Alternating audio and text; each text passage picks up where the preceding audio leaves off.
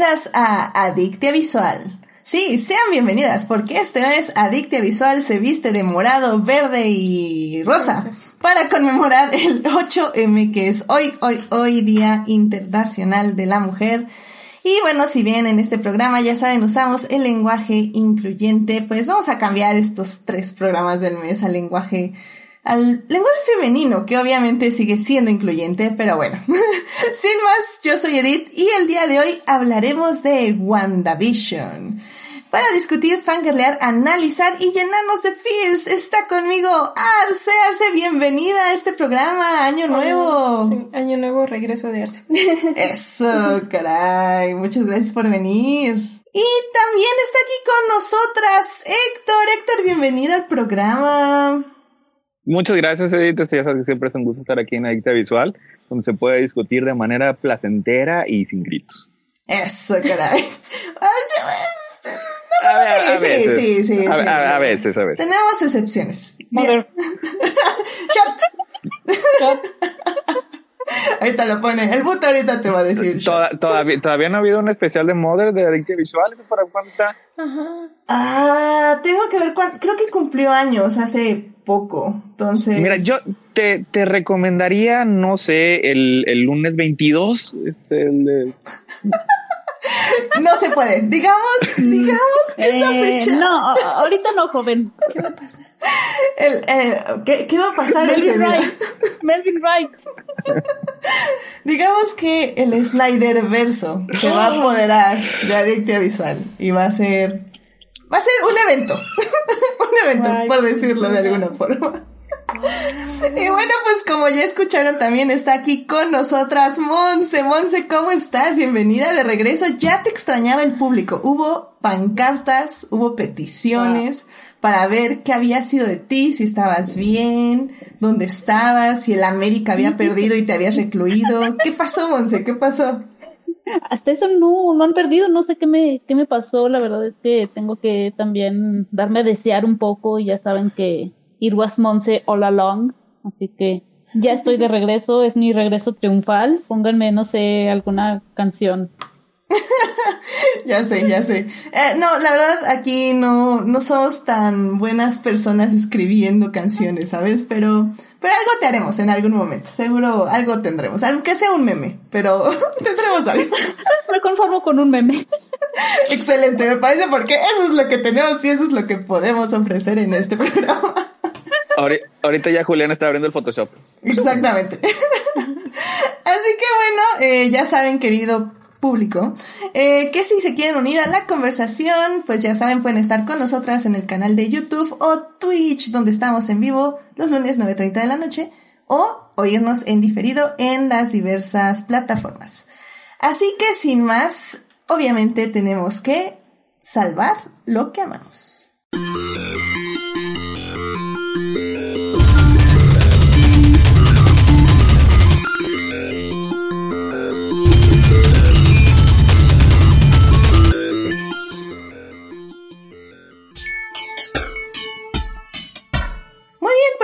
Aquí para salvar lo que amamos, así que Arce, ¿qué te gustaría compartir con el público? Bueno, pues creo que eh, es, lo estuve pensando y creo que lo que voy a mencionar es algo que te mencioné toda esta semana, que es este mm, mi aventura dentro del Grishaverso, debido a que el próximo mes, este, el 23 de abril, se estrena la serie Shadow and Bone y para mi sorpresa, este parece que se, eh, ha sido un producto bastante cuidado y ha sido un producto este del que la escritora la escritora Lee Bardugo está muy orgullosa y este bueno el Grishaverso es un universo de YA este que nació por ahí del 2012 y mi mm, mi primera experiencia con este mundo fue este fue la duología de Six of Crows y Crooked, Crooked Kingdom este que son libros maravillosos eh, me curaron me curaron de mi de mi quemada con Star Wars y con los, las historias y los finales extraños Este, son seis personajes que, que llevo, que llevan el corazón, la verdad, se quedaron ahí. Y recientemente leí la primera trilogía, que es Shadow and Bone, y este, pues puedo decir que esta autora, este, no le tiene miedo a los personajes unlikables, no tiene ningún interés en que sus personajes sean algo agradable todo el tiempo, este, y eso presta para personajes muy interesantes y también este como que influye mucho en los arcos de del avance de los personajes. Eh, puedo decir que es un universo mágico que es bastante diferente a lo que estamos acostumbrados a lo que hemos estado acostumbrados últimamente en los medios. Pues recomendable para cualquiera a los que le gusten este tipo de este tipo de historias. Este, la primera trilogía es un este Chosen One, es una narrativa de Chosen One y este Six of Crows es un heist, al igual que Crooked Kingdom. Bueno, Crooked Kingdom es como muchos muchos heist. Muy bien, muy bien, pero uh, o sea, nada más para que quede claro para nuestras escuchas es o sea, el Grishaverso es básicamente un universo literario. Exacto. exacto. Ok, ok. Y es de la autora Libardugo. Libardugo, perfecto. Muy bien, pues ya saben, salvando lo que vamos. Y sí, he oído obviamente mucho hype sobre este tráiler. Y si bien yo en, este, en esta ocasión sí les digo hashtag no vean trailers, porque sí es un tráiler muy largo de dos minutos y medio. Creo que si ven al menos el primer minuto, creo que funciona bien porque les va a decir como por dónde va la historia y los valores de producción. Y ya, párenle ahí y ahí decidan si la quieren ver o no. Y ya de ahí pues va el, lo de los tres capítulos. Pero bueno, Shadow and Bone va a ser una cosa, pero bueno, Arce nos recomienda obviamente el universo literario, que bueno, ese es otro, literalmente, universo. Sí, este, yo vi el tráiler y no me parece que revele demasiado, o sea, revela la la el tipo de relación entre los personajes, que es lo más obvio, y a lo mejor un poco de los poderes que se ven, porque pues al final es magia, Excelente. Muy bien, muy bien. Pues bueno, muchísimas gracias, Arce, por compartir esto con nosotras. Héctor, ¿a ti qué te gustaría compartir con el público? Este sí, pues bueno, eh, yo creo que todos sabemos que, qué fecha es hoy y debido a ello, este, el, hay, hay un libro eh, que se llama She Change Comics.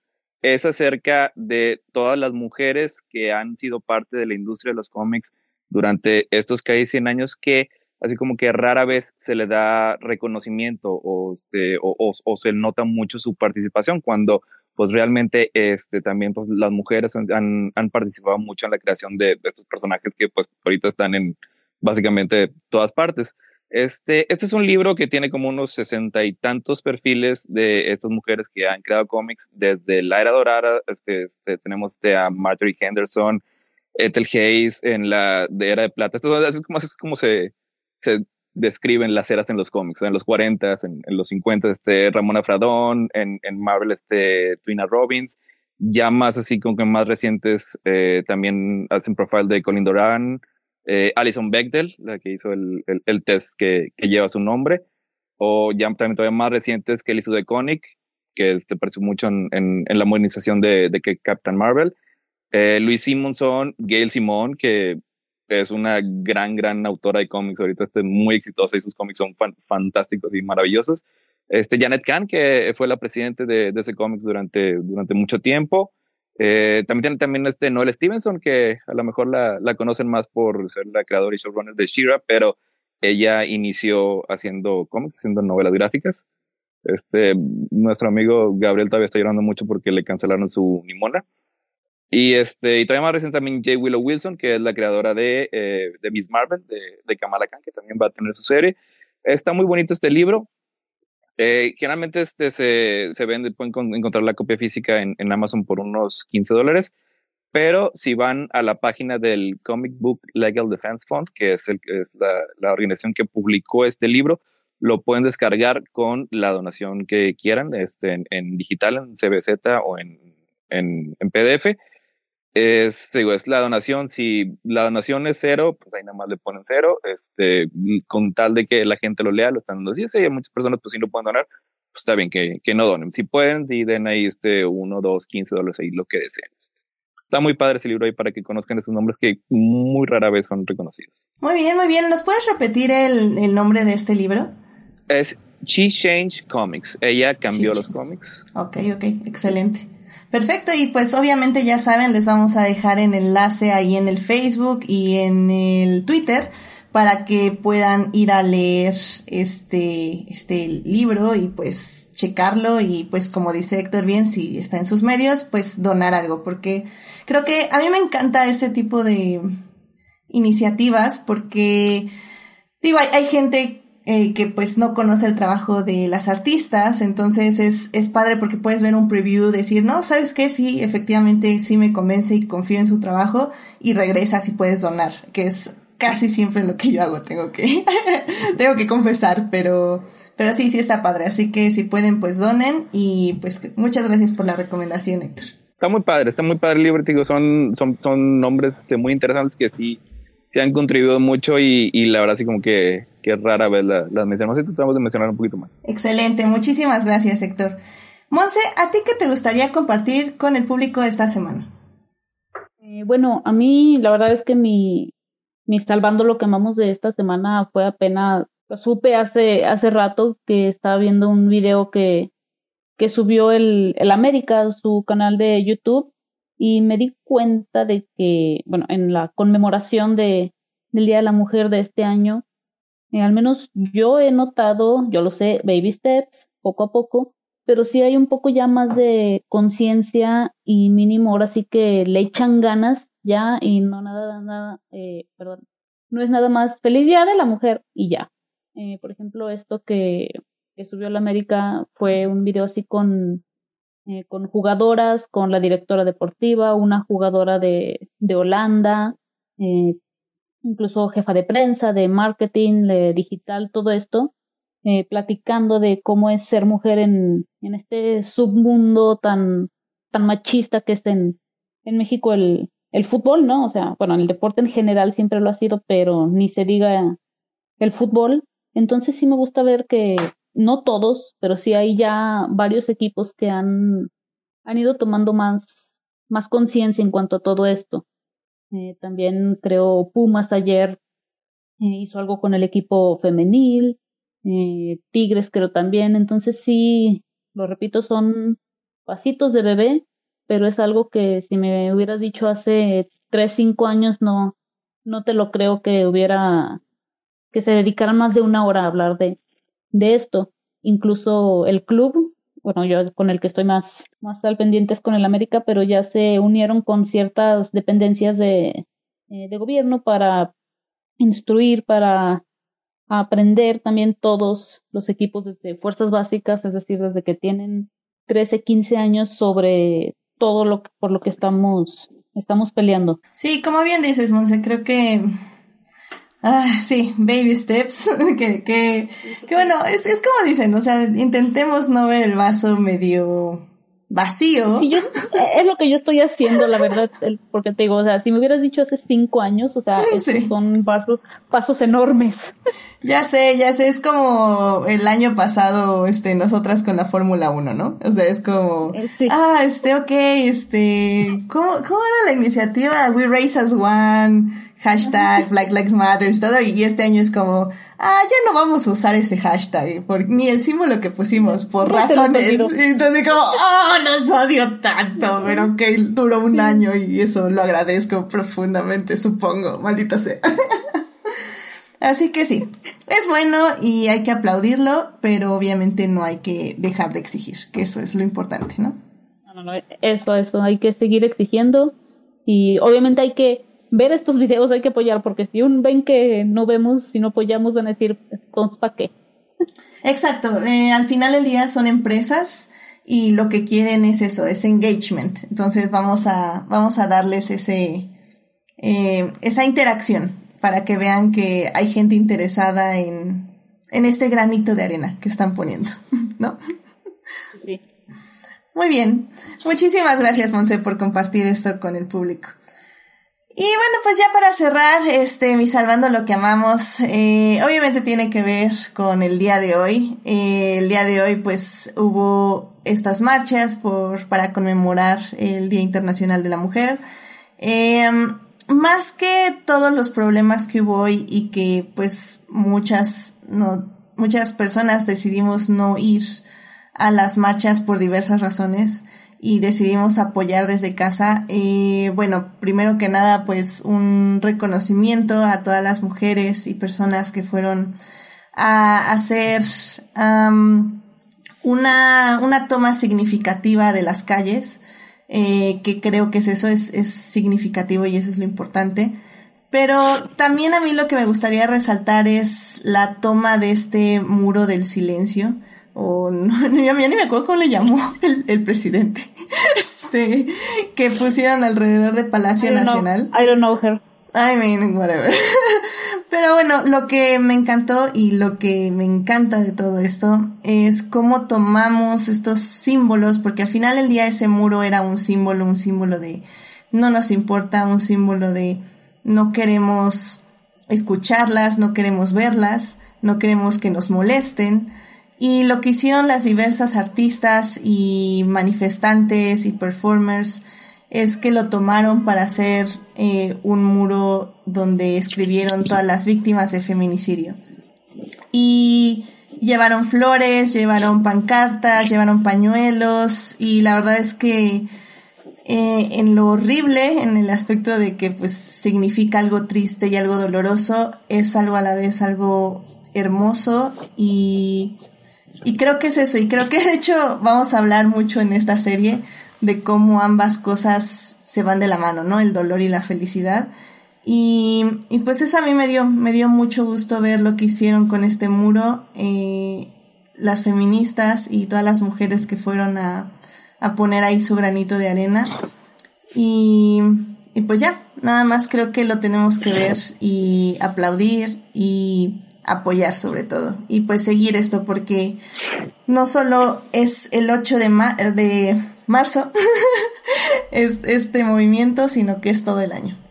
Así que pues sigamos adelante y pues sigamos con manifestándonos de, de las de la forma que podamos hacerlo. Así que bueno, pues con esto llegamos al final de esta hermosa sección y pues obviamente ya podemos ir a hablar de serie.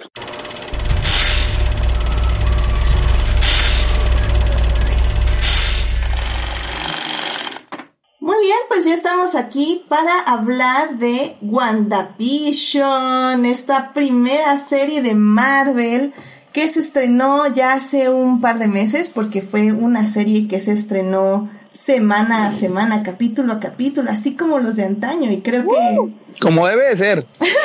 ya sé. La, única manera que existe de ver series. Yo creo Hay otras maneras, pero esta, esta, es la mejor. Okay, digan, aquí es donde me dicen, ok, boomer. No, no, no, no es boomer. o no sé, o si es, o si es, está, bien, llévenme mi asilo en mi silla de ruedas, porque así, pues, así es, es más divertido, sí. También estamos abuelitos, seguimos a abuelear. Ah, I mean, sí, creo que sí hay, hay series, y digo, eso es un programa aparte, obviamente, pero sí hay, hay series que sí se tienen que ver así, estoy completamente de acuerdo. y creo que sí. Jalo ese programa, no sé cuándo, pero sí jalo. ya, aquí Monse, inscrita. Así que bueno, uh, WandaVision constó de nueve episodios. Eh, está eh, está escrita y creada más bien por Jack Sheffer. Em, y bueno, pues básicamente es el inicio del universo Marvel en la televisión. Y pues también es de las primeras productos de la nueva fase Marvel. en una esquinita está el, el, agente Coulter llorando una lágrima. I mean, sorry. Y, este Charlie Cox y de todo, así como que. Bueno, bueno, o sea, ok, de Disney, de Disney. Eh, lo puedes decir, es el inicio de, de Marvel el que cuenta la televisión. Oye, ¿y los X-Men de los 90? Oigan, Eso déjenme, déjenme mis Agents of Shield. Ya no, yo, a, yo, amo a, yo, amo a, los agentes de Shield. Yo vi re, uh, religiosamente las siete temporadas. Al final ya cuando yo, lo vi ya nada más seríamos tú y yo viéndolas, yo creo. Sí, por eso duraron una temporada más. Dijeron, por esas dos espectadoras, seguiremos. Es, esas dos fieles son las únicas que están ahí. Vamos a, vamos a darle un cierre. Wow. Oye, no, pues qué, qué, qué grandioso es Disney. ¿eh? Nunca lo pensé, pero qué bueno que pensaron en ustedes. Así que bueno, pues para quien no sepa rápidamente nada más, WandaVision pues eh, cuenta básicamente lo que le pasó al personaje de, de Wanda eh, después de en Infinity War o Endgame. Endgame. Perdón, se me van las películas. Después de Endgame y pues nos va a llevar como a su proceso de vivir una experiencia traumática. Y bueno, en esta, en la primera parte vamos a hablar de la serie como producción y lo que aportó en ese nivel. En la segunda parte vamos a hablar de los personajes de la serie, en específico del em, personaje de Wanda. Y en la tercera parte vamos a hablar de este extraño debate de dónde está la delgada línea entre las expectativas del fandom y las teorías del fandom y lo que tiene que entregar el show. Así que bueno, sin más, vámonos a la primera parte. It is not a donut hole, but a smaller donut with its own hole. And our donut is not a hole at all. Muy bien, pues ya estamos aquí en la primera parte de este programa para hablar de WandaVision, la serie que se estrenó en Disney Plus. Nueve episodios semana a semana que rompieron el internet y rompió a Disney Plus porque sí, se cayó la aplicación, algo que ni el Mandaloriano había logrado, así que podemos darle aplausos a Wanda por eso y a Vision también. y es que bueno, eh, esta serie tuvo un formato bastante interesante que si ustedes no saben absolutamente nada de Marvel, y digo, o sea, realmente es porque yo sé que vivieron debajo de una piedra los últimos 15 años, eh, o simplemente no les interesa, lo cual también es válido, em, yo creo que esta serie les puede gustar. Extrañamente, puedo decir yo que no soy fan de Marvel, que les puede gustar WandaVision, incluso si no han visto nada de Marvel. Pero bueno, escuchemos primero de la fanática de Marvel que ya se está echando su segundo maratón en un espacio de 12 meses. este, ¿qué? Eso sí es poder. no, no lo puedo creer, es increíble. Em, pero tú dinos, Monse, eh, ¿Qué te pareció este formato que eligieron para contar la historia de Wanda? Lo adoré, lo adoré. Eh, bueno, saben, aquí he dicho varias veces que soy mucho más fan de, ver series que películas. Entonces, desde que vi el formato que iban a tener de, de sitcoms, eh, de estas comfort series, eh, dije, amén. O sea, esto parece que va a ser lo mío. Yo llegué esperando algo muy divertido y al principio sí, después no. eh, pero la verdad me gustó mucho este formato, eh, empezando desde que lo que mencionabas hace un momento, que son capítulos semanales, que yo pienso que también depende el tipo de serie.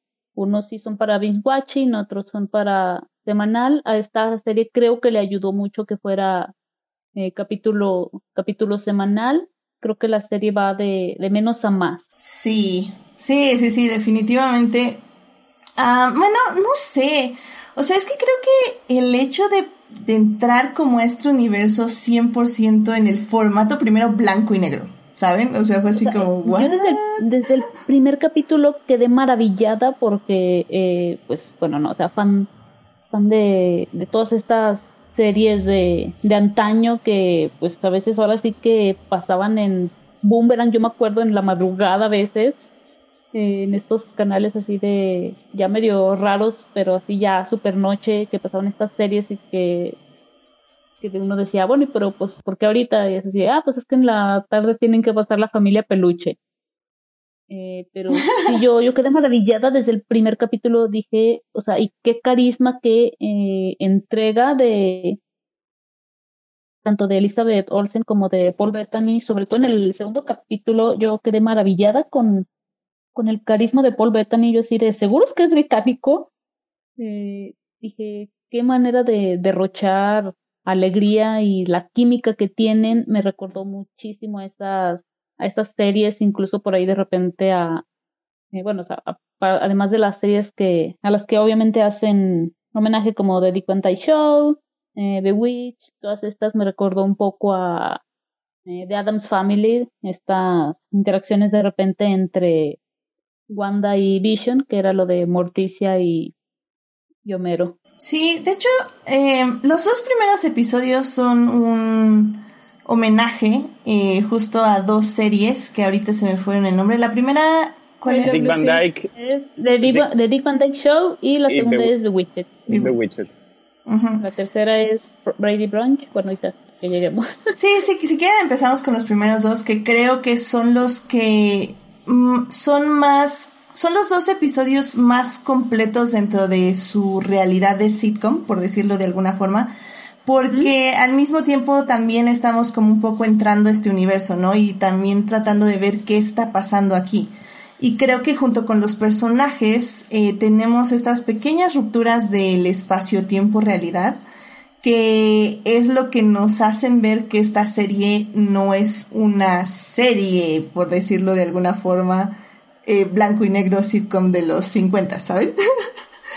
y creo que hay mucho poder en estos dos primeros episodios, o sea, como bien dices, Monse, la estructura, las actuaciones, wow, o sea, las actuaciones, en serio yo no sabía que estos actores tenían rango y, y la verdad fue un gran descubrimiento. Eh, No, no, deja de, deja de eso. Eh, yo una vez leía que, de- eh, no me acuerdo quién dijo que es mucho más difícil hacer reír que hacer llorar, eh, como, como actor obviamente.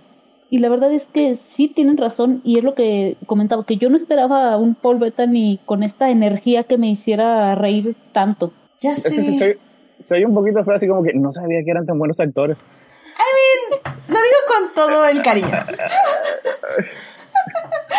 O sea, es que mira, o sea, Marvel no les da mucho rango, por decirlo de alguna forma. Y, y descubrir en esta serie que no solo, o sea, más bien descubrir el rango en esta serie, creo que fue muy refrescante en muchas formas. No sé tú cómo sentiste eh, estos dos primeros episodios, Arce. Yo, pues puedo decir que lo que me orilló a verla fue que en el fandom de Twin Peaks, este, empezaron a, a postear muchos memes y muchos, este, muchas teorías y muchas similitudes. Y dije, bueno, vamos a darle oportunidad porque pues yo no soy anti-Marvel, pero la verdad sí han sido pocas las películas de Marvel que realmente me han, me han satisfecho. Y este, que es muy diferente a los cómics, ¿no? Y entonces, eh, al ver los primeros dos capítulos me di cuenta que tenían este feeling como de uncanny, como de misterio, como de qué diablos está pasando, como de que algo, hay algo muy oscuro detrás de toda esta fachada de como conformidad y de confort, sobre todo. Y esta imagen como de, de cosas graciosas y cosas como que no tienen mucho sentido. Este. Y sí, eh, eso fue lo que me atrajo, lo que me mantuvo viendo la serie fue que desde el principio se veía algo oscuro atrás. La Ay. parte de la cena, la, la, la, la cena que se atraganta, este, así me recuerda también un poquito a, a Twin Peaks. Sí. Fíjate que yo más que Twin Peaks eh, vi, lo sentí más tipo de Twilight Zone mi, eh, meets Truman Show, algo así. Mm, claro, claro, con este sentido como que en la misma realidad hay una realidad que todos están, eh, saben, y pero que todos están de acuerdo de mantener, ¿no? Sí, o sea, como que Este, están conscientes. Exacto. La comparación con, con Twin Peaks viene que directamente, pues, lo- Lynch y Frost este, utilizaron la esta sensación de, de conformidad, esa sensación de eh, cierta actitud americana y cierta cier- la atracción que tiene la población de ese país precisamente por las sitcoms. Entonces presenta una sitcom que, te- que empieza a debrayar en lo oscuro detrás de este tipo de series y de lo que tiene que pasar en estas series para mantener a la, a la gente mirando la televisión. Y este, por eso es complet está directamente relacionado con lo que está presentando WandaVision. Wow, o sea, podemos decir que WandaVision es Twin Peaks Light. No, ese, Twin es- Peaks es Disney. Riverdale. No Ah. sé, no sé. Ya no me meto ahí. Pero, digamos, Twin Peaks Disney. Twin Peaks Disney. Ok, ok, ok. Me gusta, me, gusta, me gusta este análisis. O sea, porque digo, al final del día, y es algo que les decíamos desde que inició WandaVision en este programa, y, y les dije a Monse y le dije creo que a Gina en ese momento, prepárense para una tragedia, porque evidentemente esto iba a ser una tragedia. Y no fue. Le debes una, le debes una disculpa a Disney. Ah, o sea, No, no lo fue. No, no lo no fue. fue una tragedia, ok. Pero tampoco fue bonito, estamos de acuerdo. o sea, Dentro de lo que cabe y esperando que en el futuro ocurran cosas más bonitas, se podría decir que es relativamente feliz. Porque, pues, no solo si queda, si, si estás felizmente casada es un feliz, es un final feliz, ¿sabes? Las, el, el, Sí, el sí. atravesar el duelo y el crecer a través del duelo es muy feliz también, you know? Sí, sí, completamente de acuerdo. Y nos estamos yendo a la segunda parte. Y, y lo sé.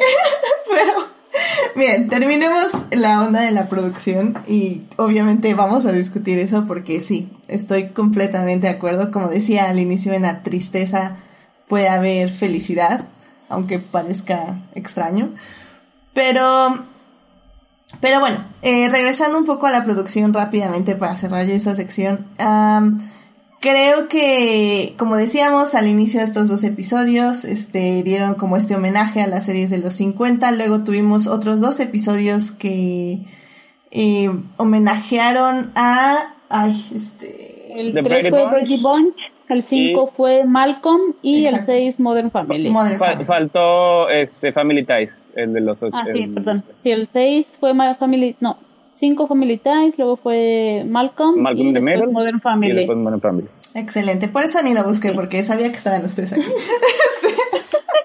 Em, y creo que en cada una de esas este, representaciones de sitcoms, la verdad es que lo hicieron muy bien desde nivel de producción, fotografía y hasta actuaciones. O sea, creo que Intros lo, bueno, eh, hablamos también de un eh, de la Un música. o commitment. sea, bueno, a mí me encantaron Sí. estos intros que eran fieles a la, a la serie que estaban homenajeando. Sí, incluso hasta conservamos la resolución de los programas y las paletas de color.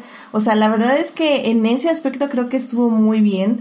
Le dio algo muy refrescante a la serie porque semana tras semana veíamos algo diferente que si bien sabíamos que había, como dice Arce, algo extraño detrás y algo que tal vez no nos funcionaba en el aspecto no de que no funcionara la serie, sino en el aspecto de la realidad de la serie, fue como muy entretenido tener estas, ¿cómo se, estas, ah, se me fue como la palabra, como estos vistazos, podría ser, a, a diferentes tipos de televisión, que sí, sí o no, puede ser que no hayamos visto, por ejemplo, Big Witch, pero estamos, o sea, ya hay algo en el ADN de las personas que vemos televisión, que aunque no hayas visto la serie, conoces el estilo, ¿no? Y conoces como, como, pues, cómo los temas, cómo entregaban los temas, y eso siempre está como súper padre y súper interesante.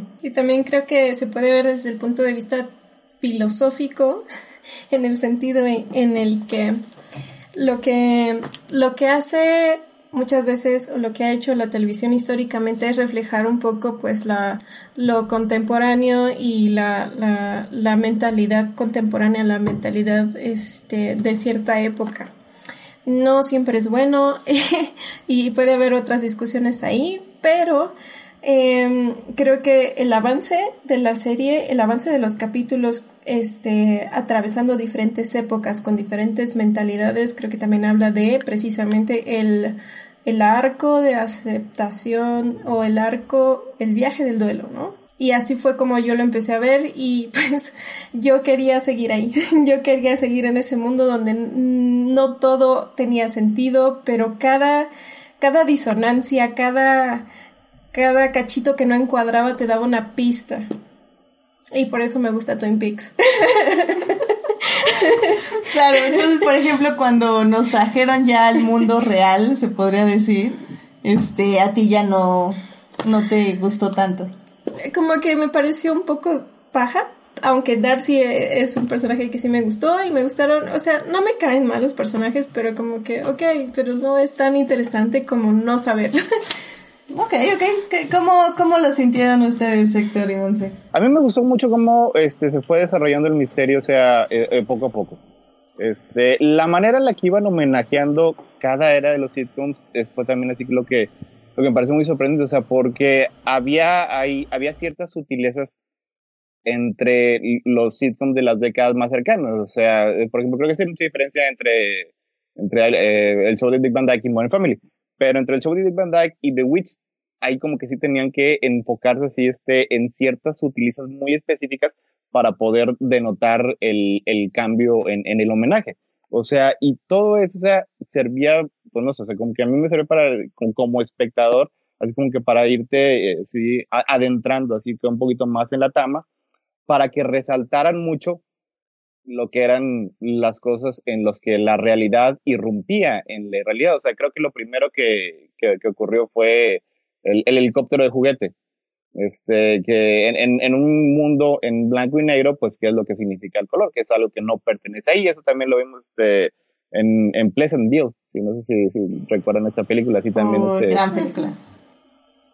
funcionaba así de, de, de manera parecida. Y lo que también me iba gustando mucho es cómo iban contando las distintas tramas para ir llegando hasta el final. O sea, sí, vamos a discutir el final en que pues todo, es Marvel explota. Pero el camino, el, el camino ahí es lo que se me hace que estuvo particularmente bien construido. O sea, porque te contaban la parte de Wanda y veías ciertas cosas que no entendías. Había un punto en la narrativa en el que el show lo que hacía era regresar a otro punto en el tiempo y ver, contarnos la historia desde esa perspectiva. O sea, eso a mí se me hace que es un poco difícil hacer en, una, en, una, en cualquier historia sin que te pierdas. O sea, porque si lo haces muy tarde, pues pierde el interés. Y si lo hacen muy, muy pronto, eh, se acaba perdiendo el misterio. O sea, y WandaVision yo creo que se nutre de todo, se nutre de las caracterizaciones y sí también se nutre del misterio. Eso era en parte lo que nos, este, nos mantenía viéndolos cada semana. O sea, y todo eso se me hacía que estaba muy bien hecho. Y no sé, Héctor, ¿tú qué piensas de que ese corte que, se hacía de, de WandaVision a la realidad, este, a mí se me hizo muy similar a, a varias narrativas de diversos cómics, no solo de Marvel, ¿no? Pero ese salir de una realidad y poner un pequeño cuadro misterioso donde hay otra persona en otro contexto, se me hizo muy, muy, muy comic-like. y por eso también me, me, agradó mucho, se me hizo muy refrescante. Es me que en, los, en, en, los medios impresos es muy común eso. O sea, en, en los cómics sí ocurre muchas veces, pero incluso también, o sea, en, en un libro, cuando se están enfocando nada más como que en una historia a la vez, es muy pesado andar cambiando constantemente. Y una película, pues, es mucho más fácil de hacer, o sea, porque pasas de una escena a otra. O sea. De, de las imágenes es que no te tienen que, bueno, la desventaja del libro es que te tienen que sacar literalmente y empezar a describir otro lugar, pero cuando lo ves, cuando simplemente te das cuenta de que este cuadro no pertenece a lo que estás viendo, a lo que has estado viendo desde hace unas páginas, este, no sé, eh, eh, Ahí es cuando te pones en modo meme de Leonardo DiCaprio, ¿no? Ajá. sí, y te pones a ver qué, qué, qué está saliendo aquí. Como por ejemplo la historia del superviviente que sale en este en Watchmen. Este, en los cómics de Watchmen viene una historia muy, bueno, la historia que a mí me parece más importante es la de un sobreviviente. Creo que es, es un chico que está leyendo un cómic dentro del cómic de Watchmen y este, y en ese cómic el, eh, viene la historia de un naufragio y un superviviente. ¿Alguien se acuerda? Necesito un fan. Tales, Tales of the Black Friday. O sea, o sea, dentro del, eh, del cómic era, era un cómic de piratas, porque en ese mundo de Watchmen, como había superhéroes, no había cómics de superhéroes, o sea, porque pues, no, no, no, no se ve el punto. Y habían, este, habían sobrevivido otros géneros, y en este caso el de los piratas era muy, era muy famoso. Y ese, el que, el, el que lee el cómic dentro del cómic, se llama este, Tales of the Black Friday, el navío negro. Sí, Eh, el, el, final de ese cómic me parece eh, igual devastador, pero este, pero sí me recuerda mucho a este, o sea, eh, cuando entras a ese cómic sabe, sabes que ya no estás este, en 1980, sabes que ya no están los Watchmen, sabes que estás en otro lugar y no necesitan describirte nada, lo estás viendo. Sí, por ejemplo, eso también como que me recordó un poco a cómo utilizaron en WandaVision lo que eran los, los comerciales. Exacto, exacto porque el, el, todo Tales of the Black Fighter eh, este, es, es, es, una metáfora, una analogía de lo que está ocurriendo en, en Watchmen, el en el cómic principal, solo que... Ajá. Bueno, por eso, la, este, bueno, ya me lo he pasado, pero a lo mejor la primera mitad de Watchmen me saltaba un poco hasta que te diste cuenta que uno eso estaba, eso está hablando de la historia, es importante. Uh, confesiones. Ay, te regresabas a leerlo pero igual así es lo que funcionan aquí los comerciales, o sea, porque igual son, son pura metáfora, o sea, y te está comentando algo acerca de la historia que a lo mejor no queda, no queda claro inmediatamente, a menos de que, pues, si ya hayas visto las 238 películas de Marvel, así como Monse, que las de Cames. Y otras cosas no quedan claras hasta después, como... Hasta que termina la serie ahorita estaba este, preguntando el significado del, del, tiburón. Pues eso, mm, cuando, cuando sale el, el, el, el comercial, pues no, no sabes lo que significa. Pero ya ves el final y ya sabes lo que significa. Sí, es una, una serie que puede hacer rewatch fácilmente.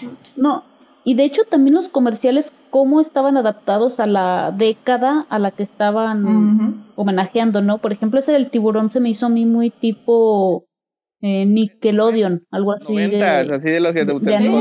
Sí, así anuncios que no tienen sentido y dices, ¿eh? y los de los 50 y 60 estaban bien sexistas, de que la mujer debía estar en la cocina. Sí. Exacto. Sí, de hecho, a ver rápidamente, eh, voy a ir al chat, eh, porque este Nas que creo que es Jimena, ¿verdad? Es Jimena, sí. Es Saludos, Jimena. ¿Por qué no estás acá, Jimena? Yo me pregunto. ¿Por qué está Héctor? no, no es cierto. Este, voy, voy y me cambio. Ay, bueno, eh, Jimena nos está diciendo que bueno, que la serie también le recordó al estilo de I Love Lucy. Eh, Melvin dijo que, que mucha gente tiene metidos I Love Lucy por alguna razón extraña. Em, y, bueno, Jimena le contestó que sí, ella ha visto I Love Lucy y Big Witch. Em, ella vio más I Love Lucy y Big Witch que el show de Dick Van Dyke aunque le encantaba el actor. Em, y bueno, eh, también justamente estaba hablando Sofía Sánchez de los comerciales de cada época. Melvin le decía que no entendió el de la plastilina, que estuvo muy oscuro. y que bueno, que dice también Jesús Alfredo, que gracias también se pasó a saludar aquí en el, en el vivo, él casi siempre nos escucha diferido. Pero bueno, Jesús Alfredo decía que ver comerciales sí le sacaba de ondas, pero que le dieron, le sacaba de onda, pero que le dieron un buen toque. Uriel mencionaba al tiburón, que también está ahí en el chat, gracias Uriel.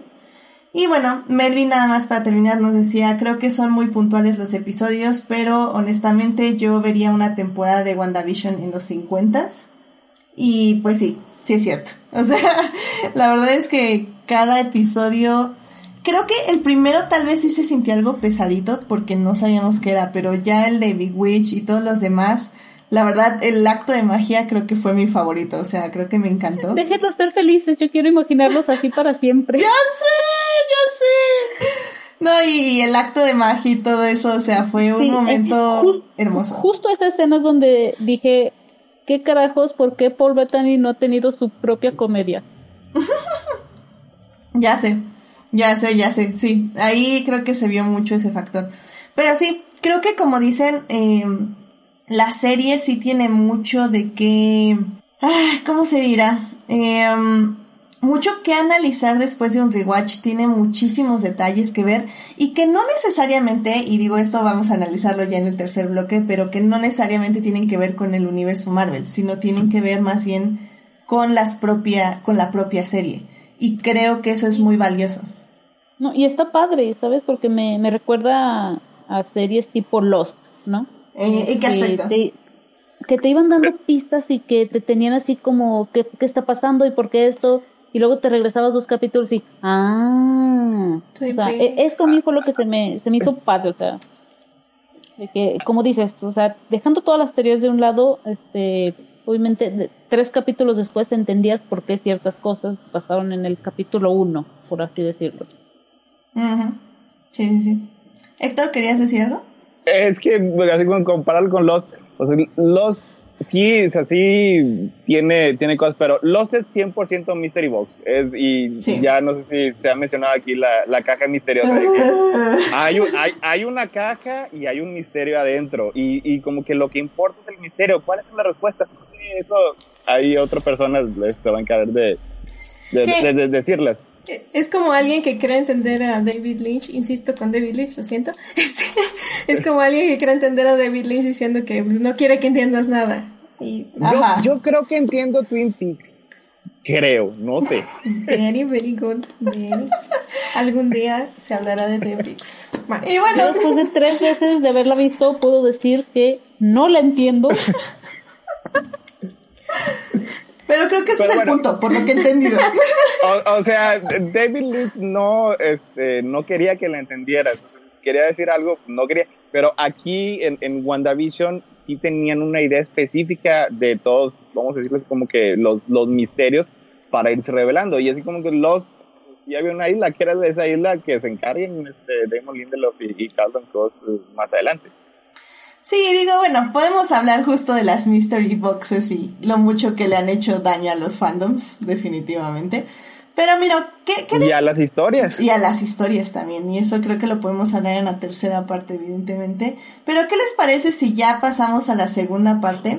Eh, nada más así rápidamente, dice Julio, está en el chat, hola Julio, dice, no sería posible haberlo expandido, su magia venía precisamente de ser un homenaje de una sola vez. Ah, sí, de acuerdo. Sí. Sí, sí, sí, sí. Sí, estamos hablando de duelo. Sí, por, por mucho que hubiéramos querido una temporada completa de Wanda en los 50, creo que sí. Ese no era el punto. Tal vez una serie de 24 episodios. Pero... Entre, por favor, entre más felices sean mejor. Pero para eso siempre tenemos las fanfictions. ¿Por qué no? Pero es que no, que no es un poco el tema incluso de Pleasantville, que precisamente no te puedes quedar como personaje acartonado. Exacto. Y, o sea, esta es la primera fase del duelo de Wanda, que es como negación total de la realidad. Y hasta está en blanco y negro, mijos. está, está todo bonito y están haciendo la casa y todo es perfecto. Y por eso, justamente, vámonos ya a la segunda parte de este programa para hablar de las cinco etapas del duelo. Así que vamos para allá. Muy bien, ya estamos aquí para hablar de WandaVision, segunda parte. En la primera parte estuvimos hablando de la producción y del valor del uso de estas de estos homenajes a los sitcoms de los 50, 60, 70, 80 y 90. Eh, y bueno, en esta segunda parte vamos a hablar ya del personaje y del desarrollo de los personajes durante esta temporada, que personalmente creo que es lo más valioso y creo que por esto esta serie es mi producto Marvel favorito ever. Eh, porque sí, todo lo demás no me importa mucho. Lo siento. sí. Ok. X-Men. es parte del universo Marvel. Es, es, es el MCU. El, el, el, el, lente ese, ese como de blob y consume todo su paso. Que es... Exactamente. Y bueno, pues justamente como decía Arce, eh, el asunto aquí es que Wanda está pasando por etapas de duelo. Y y se me hace como muy interesante eh, que sí eh, la showrunner haya elegido eh, literalmente cada dos episodios representar casi casi una de estas etapas. Y de una manera que usa obviamente las metáforas y la comedia de una forma tan puntual para irnos relatando justamente el proceso de, de Wanda y de cómo va a ir teniendo que despertar a una realidad bastante dolorosa al final del día. Y pues como bien decías, Darcy, esos dos primeros episodios en blanco y negro son su etapa de negación. Y de hecho es por eso que no vemos nada de la realidad, entre comillas. Porque Wanda tampoco quiere ver la realidad. y los pequeños momentos donde esa la realidad se rompe, que es en el helicóptero, o por ejemplo cuando el jefe de Vision se ahoga, que está como súper raro y súper extraño, es cuando la realidad literalmente está golpeando para entrar. Y, y ver esos momentos se siente extraño, pero ya en el arco completo son una parte fundamental del proceso de este personaje. Y creo que eso fue... Y digo, a ver, ¿cuál, cuál es la, la siguiente etapa? ¿Es negación? Eh, no, sí, la ira. La ira, que es en el capítulo 3 y 4. Sí, y es ira. Por ejemplo, cuando manda a Mónica toda... A volar. Se pelea. De, sí, es, es así de, estás invadiendo mi, mi casa, así que vete. Lo que pasa es que ahí ahí Mónica lo que estaba haciendo le estaba, lo estaba este, obligando a enfrentar la realidad. Es. O sea, estaban, estaban Oye, pero, ver, perfecto de. Mónica también se pasó. O sea, la Wanda así toda bien contenta cantando su canción de cuna y, ah, es que yo tenía un hermano. Y la Mónica, ah, es el que mató a Ultron, ¿verdad? bueno. Tiene un poquito tacto también, Mónica. O sea, al final día Mónica también estaba despertando, ¿no? Porque también estaba bajo el hechizo de Wanda.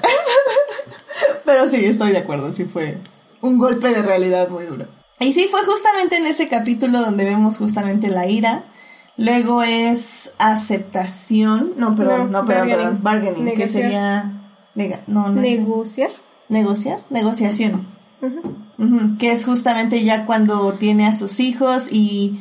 No más, ajá, cuando sale, sale de este hexágono para decirles a los policías, como, bueno, a Sort, que, que la dejen en paz. O sea, está como diciendo, sí, estoy creando una realidad que no existe, pero al mismo tiempo estoy aceptando que esta es mi realidad y que me puedo quedar aquí por el resto de mi vida y ustedes no pueden hacer nada al respecto.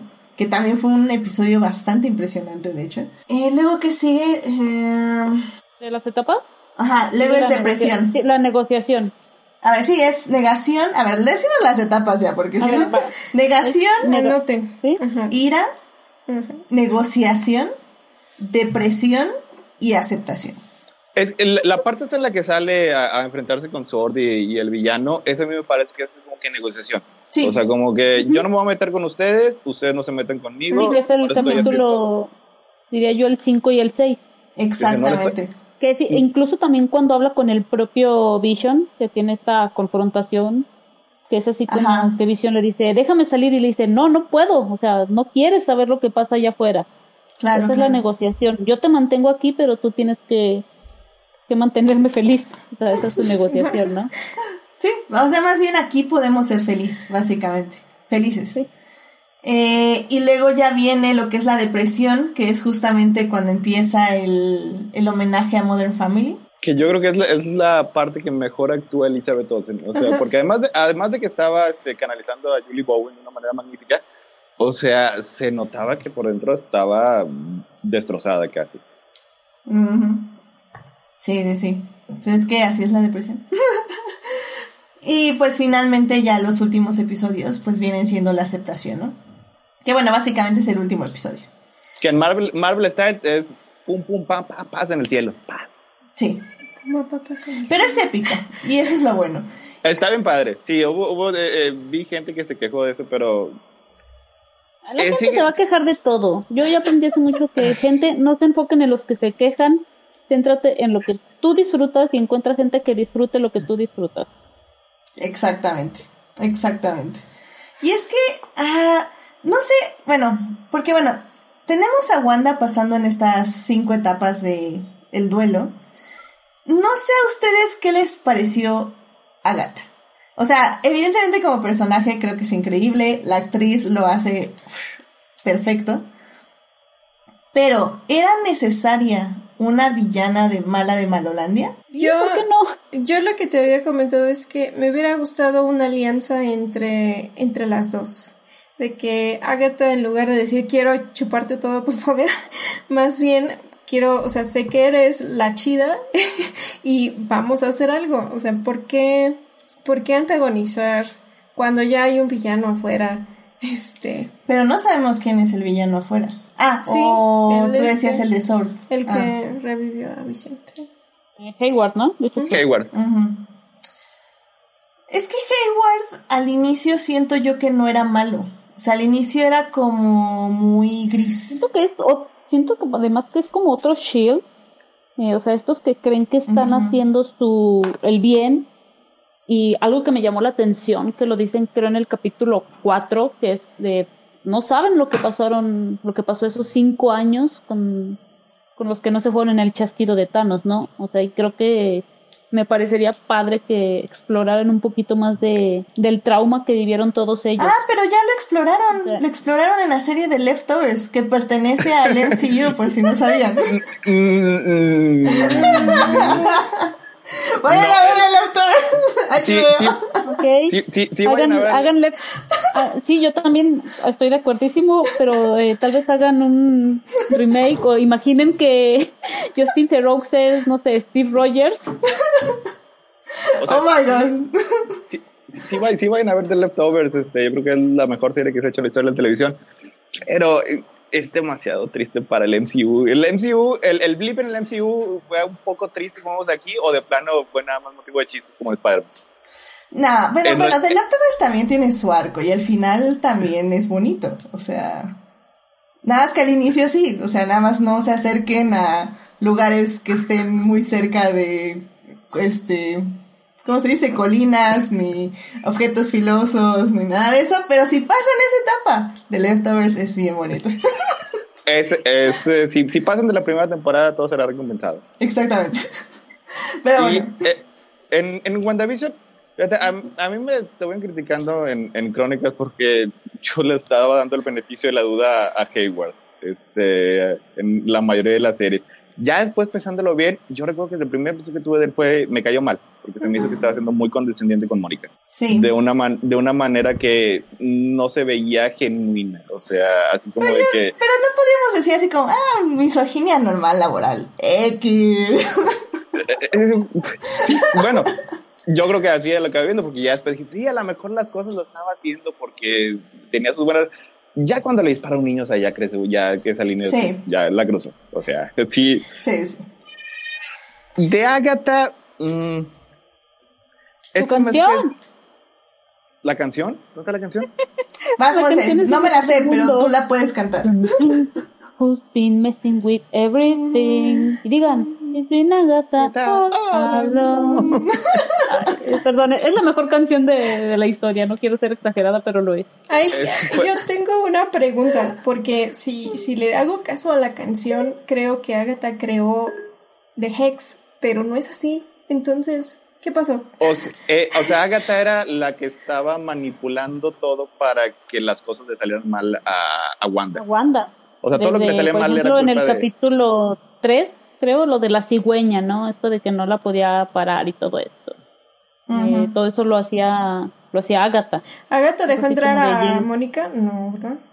No. no. Mónica ya estaba ahí. Mónica, ajá. Pero, o sea, pero Agatha eh, hizo, remarcó que Mónica no pertenecía ahí, porque sabía que no le convenía que estuviera adentro. Sí. Porque quería más que todo acabar de quebrar a Wanda para un estado en el que aceptara darle sus poderes. Y cualquier cosa que fuera con la realidad o sea, la verdadera realidad, sin ser manipulada por ella, no le convenía a sus planes. O sea, básicamente Agatha lo que quería, eh, usando la metáfora de las etapas de duelo, era que Wanda se saltara pasos para que no llegara a la aceptación. O sea, que en la depresión o en la negación le diera sus poderes para estar con Vision, básicamente. ese, ese era su plan. Para mí, mi momento, mi momento fanboy fue cuando creí que la, este, la, la chica pesada, este, Dottie, ¿cómo se llama? Dottie, sí. Ah, este, pensé que era Emma Frost. Pensé que iba a salir algo de Emma, pero no. ahorita, ahorita llegamos, este. Creo que eso va a ser en la siguiente, en el siguiente segmento. Sí. sí, pero no, definitivamente no. Um, creo que también, o sea, el plan era bueno. O sea, creo que a pesar de que no me convenció mucho que existiera Agatha en el aspecto de que fuera la villana, creo que funciona para hacer el, el paso de la aceptación más épico. evidentemente, que como bien decía Héctor hace rato, o sea, era para llegar a este momento Marvel de lucha en los cielos, frases matonas, y, y que al final Wanda se revelara no como una villana, sino como una heroína, al aceptar y dejar ir. ¿Mm? Yo no veo a Wanda como una heroína. No, no como tal, pero no es una villana tampoco. Yo al final sí la, la verdad sí la veo como, como, héroe, como héroe, como heroína. Es una persona que está pasando por una etapa difícil y creo que todos hemos estado ahí en los que si estamos pasando por algo feo nos comportamos como hijos de no sé cuánto. Sí, pero o sea, al final Wanda ya acepta eso y dice, ay, ups, sí la regué. O sea, ahora sí que se da cuenta y creo que yo creo que esa es la delgada línea entre el ser héroe y ser villano, ¿no? Sí, pero no cuenta cuando ya cruzaste esa línea y regresarte. sí la regué. No, pero no me refiero como que a un villano como absoluto y estático, sino que la verdad, o sea, ok, como dices, eh, todos pasamos por malos momentos y hacemos cosas que no haríamos en un buen momento, pero creo que, como dices, hay una línea muy clara cuando abusas de alguien más y ella, sin saberlo o sabiéndolo, este, cruzó esa línea y si hay cosas que redimir, o sea, Sí, no hay que redimirlas. Yo no tengo la necesidad, la necesidad de que se rediman, pero la bruja escarlata es un personaje gris. Es, no, es, no es precisamente una heroína. Es a lo que voy.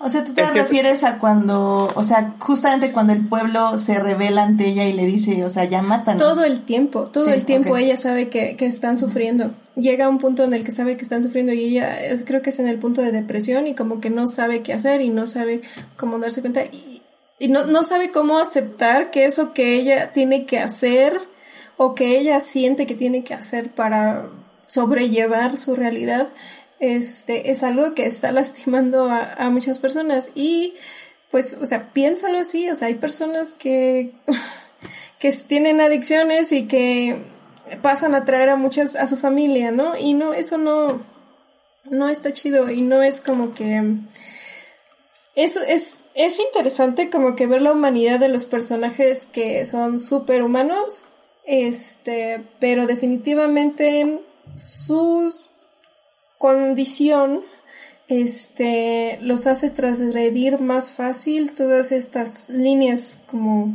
como decimos de, de la de la decencia.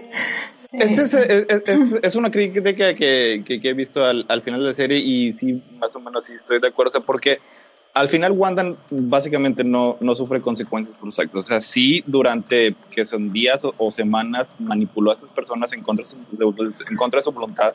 O sea, de una manera que eh, sí fue bastante terrible y al final, ups, sorry, me voy volando. O sea, ¿qué es lo que se requeriría para resarcir sus acciones? Yo no creo que sea necesario resarcirlas, solo, o sea, como el tipo de personaje que es la bruja escarlata, creo que es, es así, va a pasar a atraer a muchas personas y precisamente por eso no es exactamente una heroína, es una fuerza, es una fuerza para ser reconocida, ¿no? Es, es, un, es, es alguien poderoso y es alguien que no se rige bajo las mismas leyes que, que los seres humanos. Pero fíjate que esto también, al menos yo la veo también como, eh, sí, es una, antes que nada es una historia de duelo, de aceptación, incluso una historia de amor, pero creo que también es la historia de origen de la bruja escarlata, de cómo pasa de ser Wanda Maximoff, sí, una historia de cómo pasa de ser Wanda, de ser el supuesto experimento, a ser la bruja escarlata. No sabemos la transformación y cómo van o va aumentando su poder y ella ahora sí que ni en cuenta por estar sumergida en su propio mundo literalmente. Y ahí también me gusta como la, la narrativa de que a veces tienes que aceptar este, las partes que no son precisamente heroicas y suaves y pulidas de ti misma, sino que aceptar tu crueldad, aceptar tu, este, tu violencia, tu capacidad para ser violento para ser violenta y, no estar segura de si te arrepientes de haber hecho algo en contra de alguien, ¿no? Es, es, una, es una exploración de la condición humana también y más bueno, a mí me gusta verlo.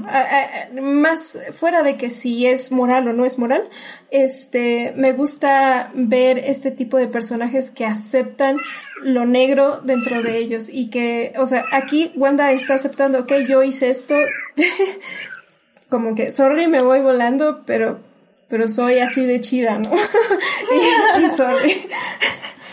Sí, creo que hay, hay algo de eso en eh, porque tengo así frases matonas de la serie y creo que creo que hay algo de eso en el momento que Wanda dice um, maybe I no, already am a villain eh, no, cuando dice I don't need you to tell me who I am, no necesito que tú me digas quién soy, porque efectivamente es un momento donde ella decide básicamente aceptar todo lo que es sin importar lo que está sucediendo, o sea, lo que digan de ella, o sea, eh, la gente de ahí de, de Westview puede decir que es una villana, la gente de Shield puede, digo, Sword puede decir que es una villana, eh, Vision puede decirle que no es, o sea, al es final posible del día ser villano. Es sí. posible. no, sí, sí, pero al final del día es como ella diciendo, yo soy quien soy y de aquí yo me voy a construir sin importar lo que ustedes digan de mí, de quién soy, si soy la bruja escarlata, si no lo soy, etc, etc. O sea, yo me construyo desde aquí. Y Pero al final ella acepta quién es, ella acepta que es la bruja escarlata y, acepta todo el poder que viene con, con eso y, toda la oscuridad que viene con ese poder.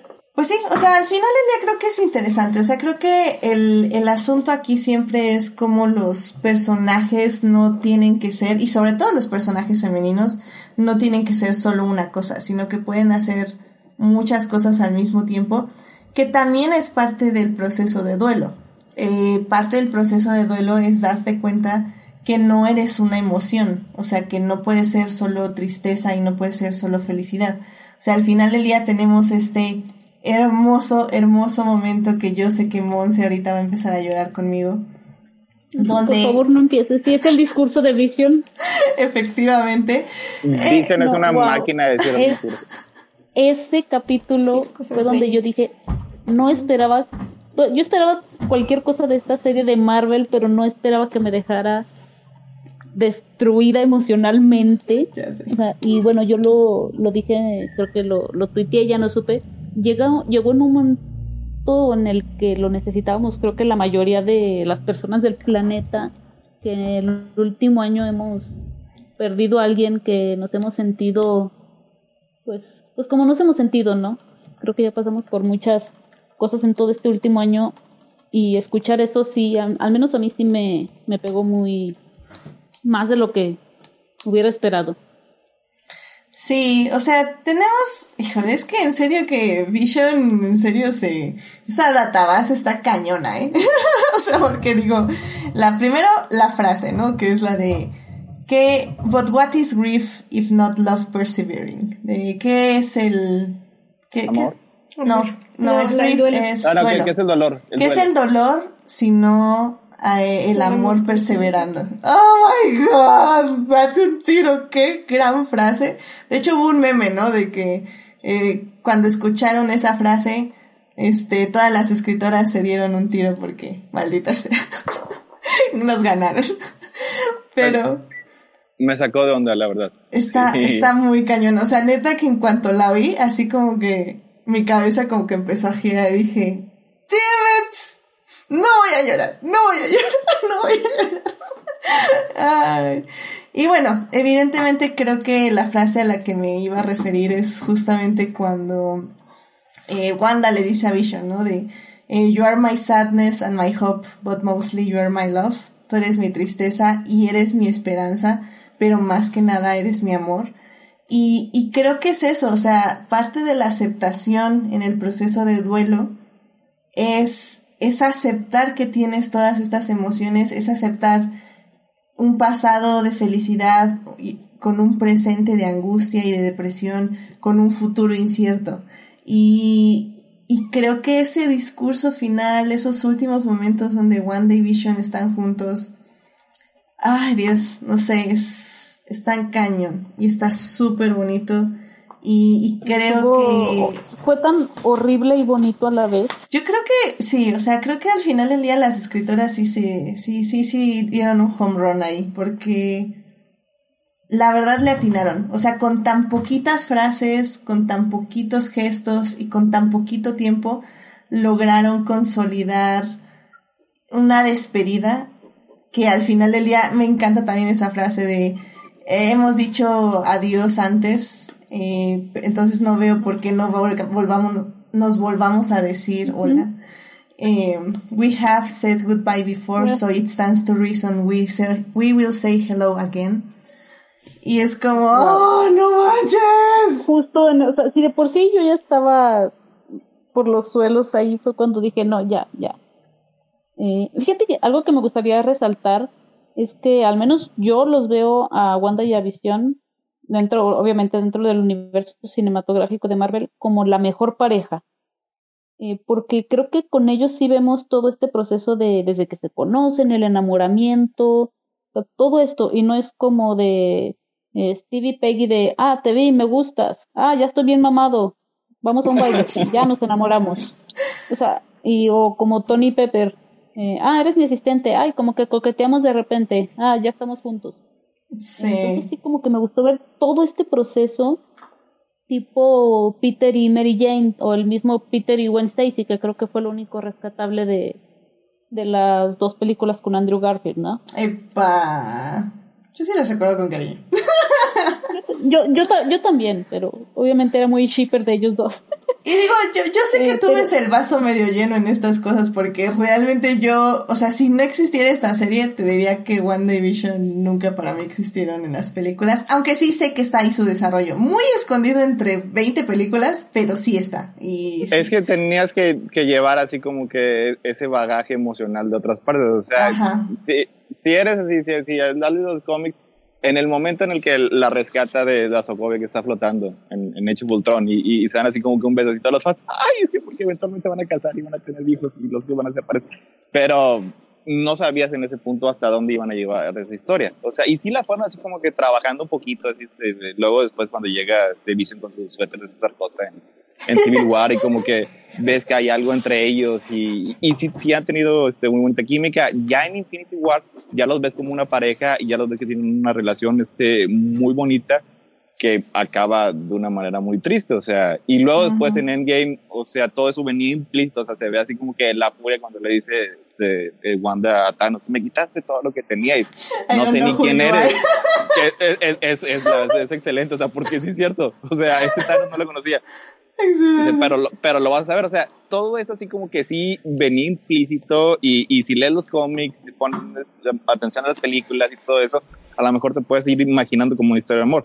Pero ya ahora sí verla así como que eh, expandida a lo largo y explorada este, ya en estas cuatro o cinco horas, sí tiene un efecto mucho más, este, mucho más potente ya para cuando te dicen cosas como, este, ¿qué es el dolor si no es el amor? O, o, la despedida, que la despedida estaba muy bonita. Yo como quiera, el final estaba... Le pedí una cosa, nada más una cosa a la serie para que me gustaba. Y todavía no me la daba. Pero estaba, este... Sí, fue muy emotivo. O sea, me gustó mucho cómo el, el último diálogo es, es compartido, es entre ellos dos. O sea, cada uno completa el pensamiento del otro. Oh, ya sé. Qué bueno. O sea, porque ese Vision ese que dice, este, we have said goodbye before, so it's down to Vision, Vision quería apagar la luz para que ella fuera lo último que viera.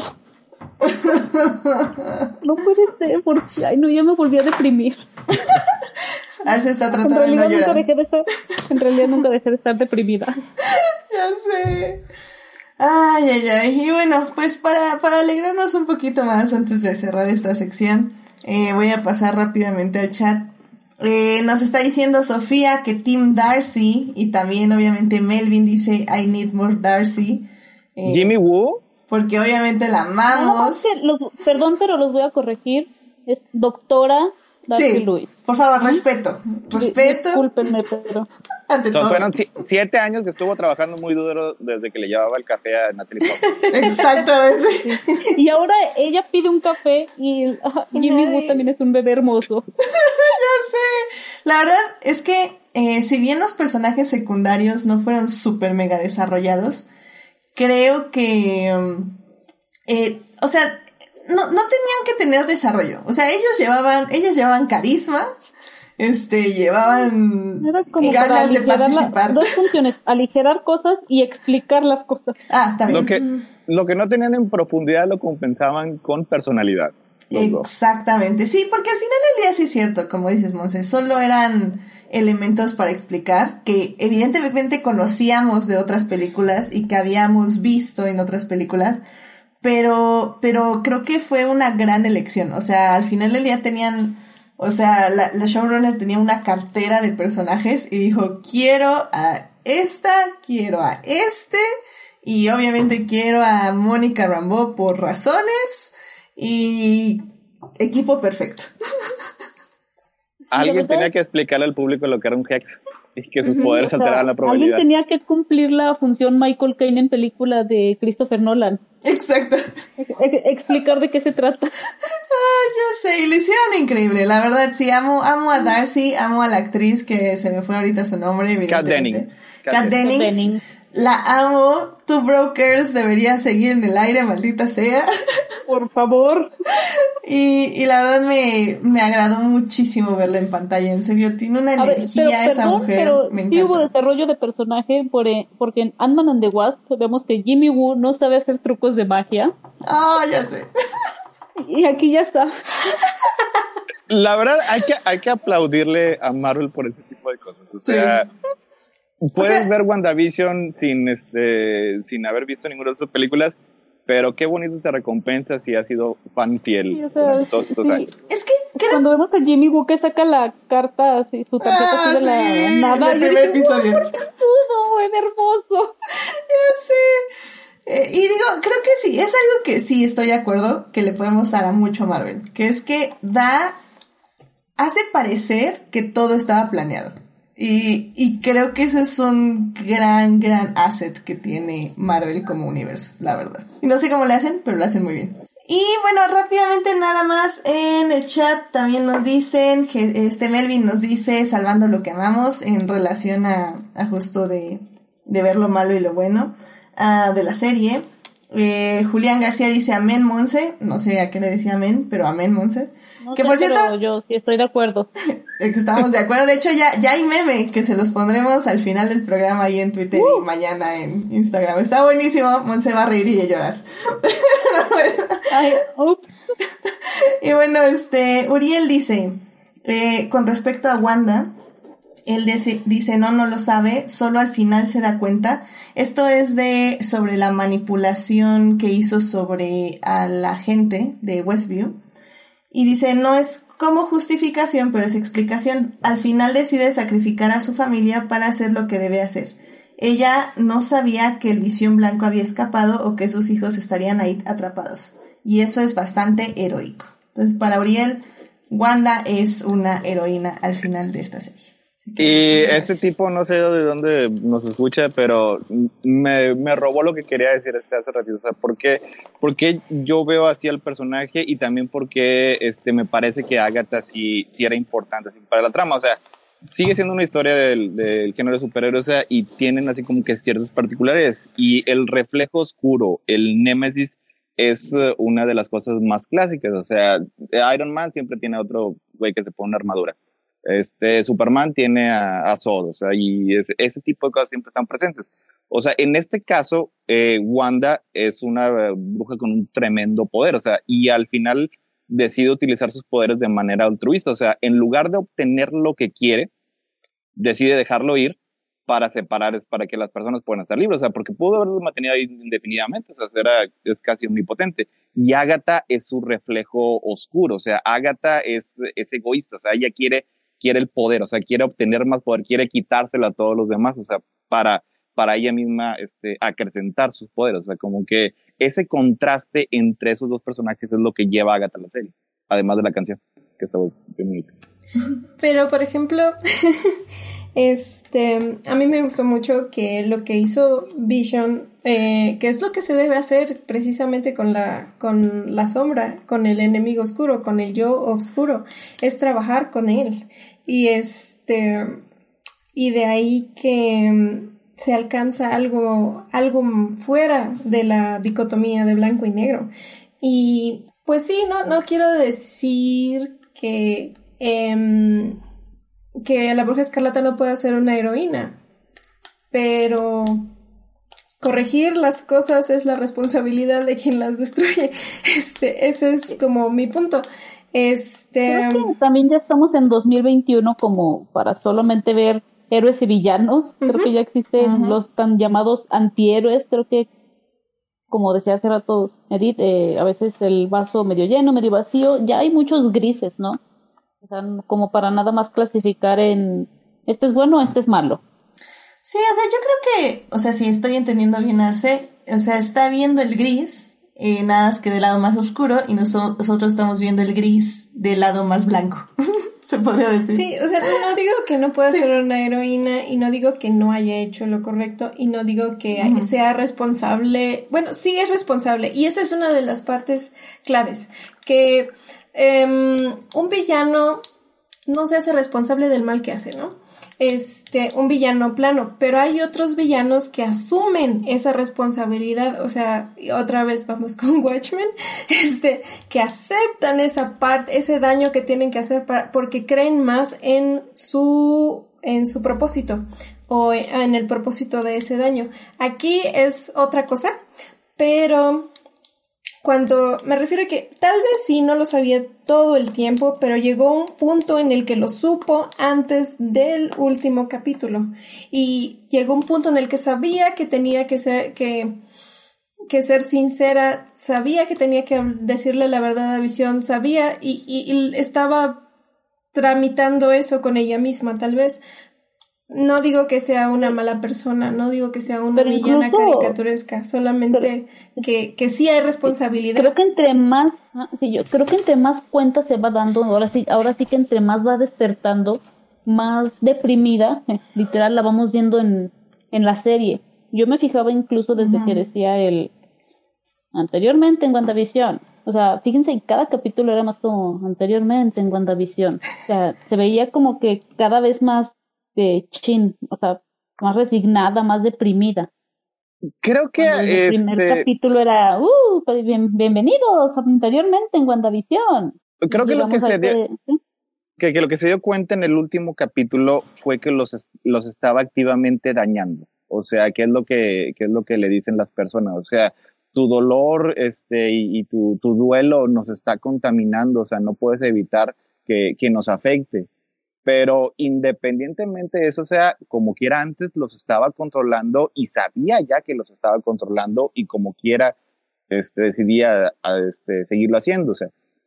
Yo cuando la veo como heroína es de que, o sea, que sus, sus impulsos son fundamentalmente heroicos, o sea, eso no significa que sea una persona perfecta, o sea, obviamente tiene enormes fallas y yo creo que lo que hace al final es lo que le dice Mónica, o sea, y es algo así que, que se trabaja mucho en, en, las historias de superhéroes. O sea, tú tienes este enorme poder y, y, y lo hiciste, sí, lo, lo, utilizaste en un momento de una manera incorrecta, pero al final de cuentas te diste cuenta de que estabas, estabas equivocado. O sea, ¿qué es lo que haría una persona normal con los poderes de Wanda o los poderes de Superman o, o lo que sea?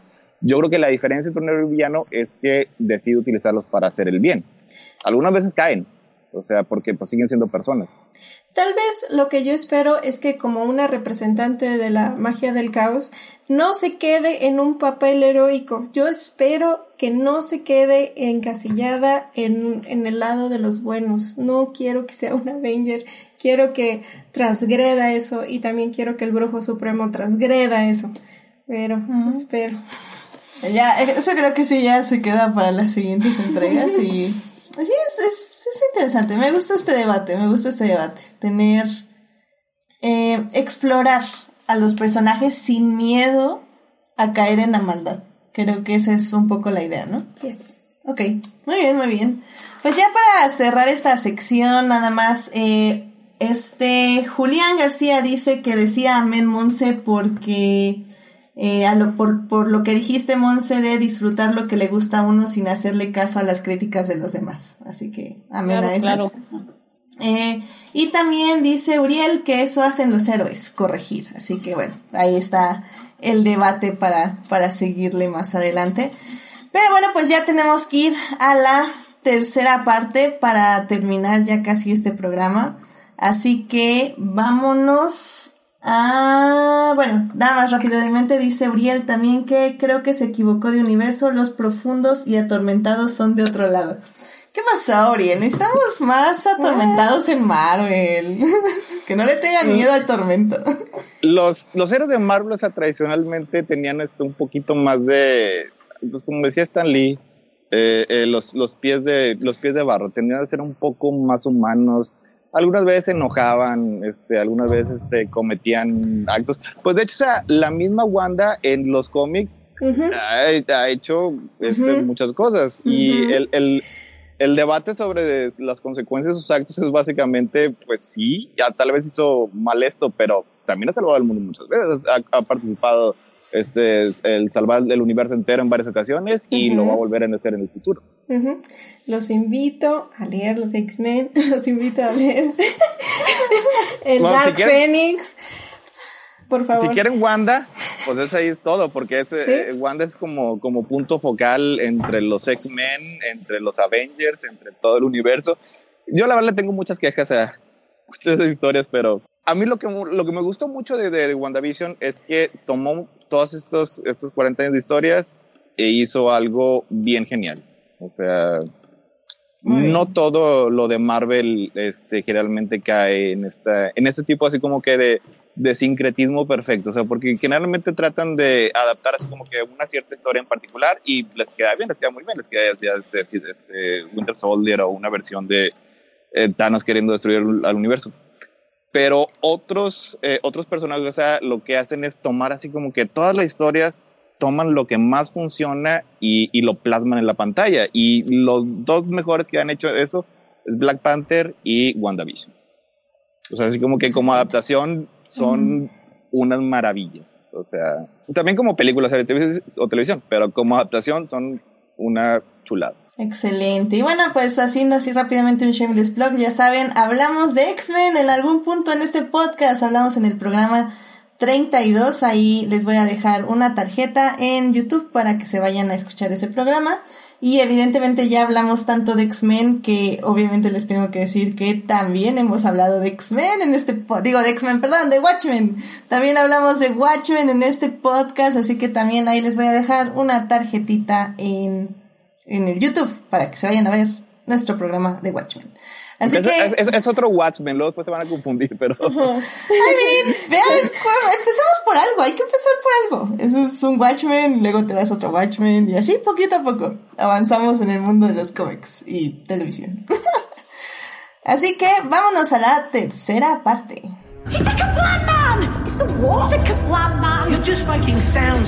Muy bien, pues ya estamos aquí en la tercera parte de este podcast. En la primera parte hablamos de WandaVision, la producción, de cómo estuvo esto de los sitcoms y todo lo que pasó en este universo. En la segunda parte hablamos ya del desarrollo de personajes y de las cinco etapas del duelo que fueron representadas en esta serie. Sentimos que de manera bastante buena e interesante. Y bueno, en esta tercera parte em, vamos a hablar rápidamente de algo que pasó en redes sociales, que básicamente yo no sabía, pero había gente haciendo teorías acerca de Marvel, que si iba a aparecer un tal Mephisto, que quién sabe quién fregados era. Este, hace, ya estaba diciendo que iba a aparecer este Emma Frost, y que había un cameo que todos esperaban, que, pensaban que iba a haber Wolverine, creo que Héctor quería que se apareciera Hugh Jackman, etc. Y ¡zas! se acaba WandaVision y no aparecía absolutamente nada de eso. Eh, hace, hace dos semanas, este, literalmente pasamos una hora y yo decidí que 100% iba a aparecer Tobey Maguire y Hugh Jackman. Mira, ok, aquí es donde yo eh, creo que eh, ahora sí que decidí usar poquito la, la cabeza, una, me fui por la lógica de si conocemos a Disney y Marvel, todo esto, no creo, yo jamás los iba a ver quemando su carta de eh, Mephisto o de Reed, de Reed Richards, que también se mencionaba, de Toby o de cualquiera de estos, en una serie de televisión, y mucho menos lo, la iban a quemar esa carta en la primer serie de televisión. Y creo que eso lo van a dejar para, para las películas. O sea, creo que la gente sí eh, fue la que creó las expectativas y culpó a los involucrados eh, en la serie. Eh, ahora sí que la serie es así como de me estás pidiendo algo que yo nunca te prometí. Y es que justamente en esta parte quiero discutir un poco eso porque, o sea, creo que está bien y, y, creo que de hecho también, como siempre ya saben, traigamos Star Wars a la mesa. y no, al, es no, es necesario. y al innombrable a la mesa. Eh, en el mira, y, y, lo digo en el aspecto de que muchas personas haters eh, culpan a todas las personas que no nos gustó eh, Tross eh, de que esperábamos otra cosa. Y lo cual sí es cierto. O sea, no voy a negar que esperábamos otra cosa. Pero donde yo quiero poner la línea y la discusión es, por ejemplo, eh, los creadores de Game of Thrones podrían decir que su final es increíble, nada más que el público esperaba otra cosa. O sea, ¿en qué momento uno como creador puede echarle la culpa a los fans que esperaban otra cosa? ¿Y en qué momento los fans pueden realmente tener la culpa de tener unas expectativas que en ningún momento te dan la serie. Eh, y yo creo que esos dos ejemplos, este, eh, Game of Thrones y, WandaVision, son fantásticos este, para este punto. O sea, ya lo dijo este ahorita, esta, esta Monza. O sea, si te pones a teorizar un montón de cosas que la serie jamás te ha dado una pista, una inclusión de que van a aparecer y luego después te enojas porque no te dan lo que nunca jamás te habían prometido, es tu culpa. Yo creo que este, eso sí queda bastante claro. En el caso de Game of Thrones, este, si lo que los fans esperaban era una historia bien contada en que las secciones de los personajes tuvieran sentido y los pues no se las dan, yo creo que es culpa de, de los realizadores de la, de la serie, no de los fans. Porque, por ejemplo, usando Game of Thrones, o sea, yo sé que los fans queríamos eh, que Jon Snow estuviera encima de un dragón, o sea, que volara un dragón.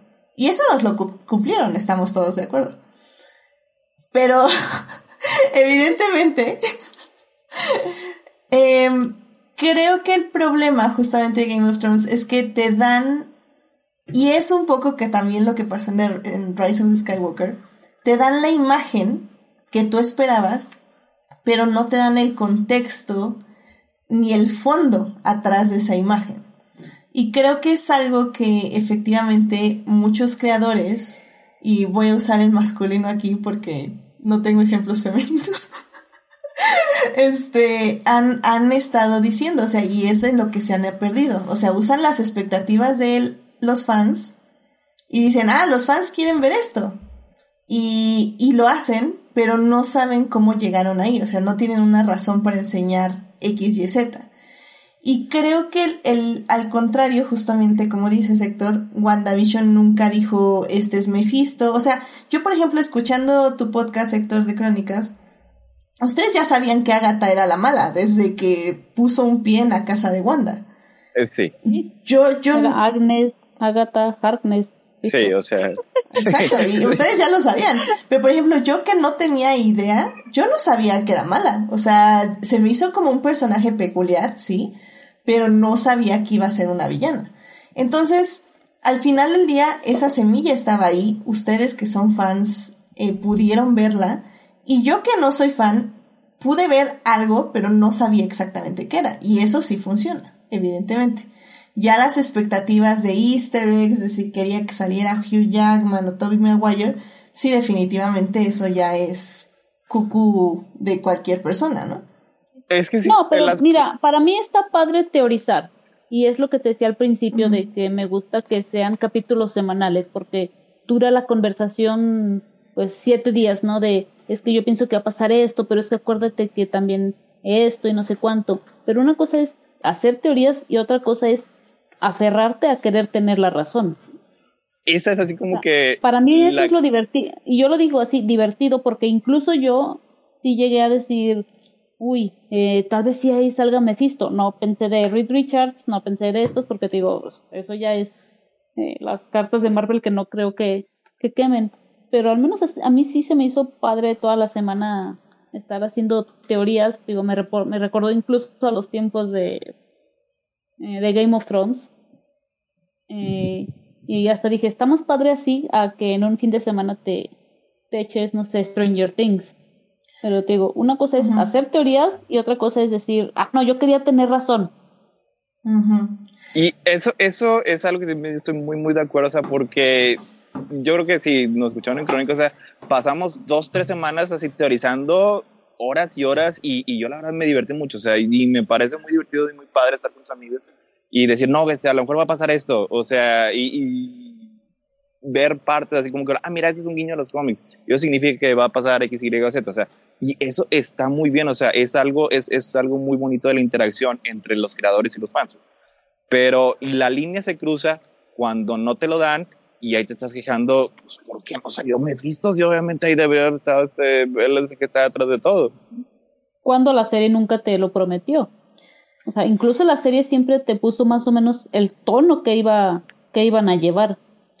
La serie te puso ciertas cosas, sí, sí troleó, la, la serie sí, sí troleó, este, y como que no recordaban que si hay algo que a los fans de la MC no les gusta, es que los, los troleen y que los engañen. O sea, el, el Mandarin, Gate todavía es legendario en los tiempos de los tiempos. O sea, no perdonan y, y, Iron Man 3 es, es, una muy buena película. O sea, tiene el, el estilo de Shane Black, los personajes, la acción. Me gusta, lo, ahorita lo voy a decir, me gusta más Iron Man 3 que Iron Man 2. Eh, no, yo eso, eso te lo digo 10 veces. No, yo te, que me gusta casi tanto como la 1. O sea, se me hace una película muy padre que te, te, explora el héroe, cómo es el héroe sin, sin el traje, o sea, y todas esas cosas. Y, y los fans la odian porque el, el mandarín que es tu fan y todos, yo creo que no te pueden decir una sola historia este, clásica del mandarín. Porque, y sabes, hay algo aquí que también me gustaría eh, recalcar. Ya hay que aprender a separar el cómic de la película, porque esto se llama universo cinematográfico cinematográfico, o sea, no tenemos que ver exactamente las calcas de los cómics, para eso verte a ver Watchmen de Zack Snyder. No, no, que nadie vea, no, no que nadie vea. por eso dije, por eso el otro Watchmen, el de la serie. ese, ese sí. El, el universo cinematográfico ya se toma libertades porque ya vive ahora sí que, vamos, valga la redundancia, en su propio universo y hay cosas que no tendrían sentido o hay cosas que eh, encajan mejor de alguna u otra manera. Entonces digo, sí hay que aprender a ya separar, una cosa son los cómics y otra cosa es el universo así, recalcado Arial número 72, negritas subrayados, cinematográfico. Y, y, bueno, nomás lo, que iba es que la serie sí te troleó cuando te contrató a Ivan Peters para que, que fuera pie, pie Pietro. O sea, esa fue un, una magnífica troleada y, y, a mí me tenía eso. Obviamente, obviamente este Agatha Harness viajó por el multiverso y, y trajo al, al, al, Pietro de, de del universo de los, de los X-Men para engañar. Y al final, que era Boner. O sea, y eso, es, fue con, con, la intención directa de trolear a los fans. Y a mí la verdad me encantó a mí también, y sabes, y también eh, lo sentí algo así como el mismísimo Kevin Feige diciendo, miren, ahí está una probadita, ya podemos usar a los mismos actores de X-Men, pero ¿qué crees? Surprise. Sí, o sea, y, que una serie, una película o lo que sea, un cómic que te sorprenda, pues yo creo que eso debería este, ser una, un, objetivo. No de que me, me, enojo porque no me, me engañaron. No, que bueno, engáñame sé, más este, perspicaz de lo que yo soy. Pero, por ejemplo, para mí la línea está en otro lado. Este, aquí lo que yo encuentro este año, ok, no a todos les gustó, algunas personas se van a quejar, este, ¿y cuál es el problema con que se quejen? Digo, si ellos se enojan y si ellos les arruina el día, pues, pues pobres de ellos, a mí me gustó, este, y y pues ahora sí que, que expresen lo que les gusta o no les gusta en internet, tampoco me afecta mi vida. Y este, creo que para mí la línea es cuando empiezan a, la línea es con violencia, violencia hacia los actores, violencia hacia otras personas y ahí, ahí está la línea, porque para mí se pueden quejar de lo que quieran, al final de cuentas están en su derecho y no, o sea, no cambia el hecho de que una crítica seria y de una crítica que se concentre en lo que se plantea en, en la misma historia o en el mismo producto, pues este, pues ahí está, se defiende por sí misma.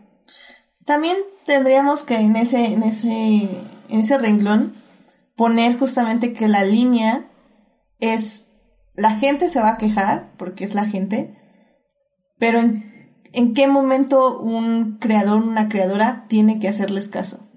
Nunca. yo, diría nunca. Ajá, exacto nunca, nunca, nunca bajo ninguna circunstancia le hagas caso a las personas. O sea, exactamente. Nadie sabe. el cliente no tiene la razón. O sea, como por ejemplo. Ahora sí que solamente cucharaditas de fanservice, ¿no?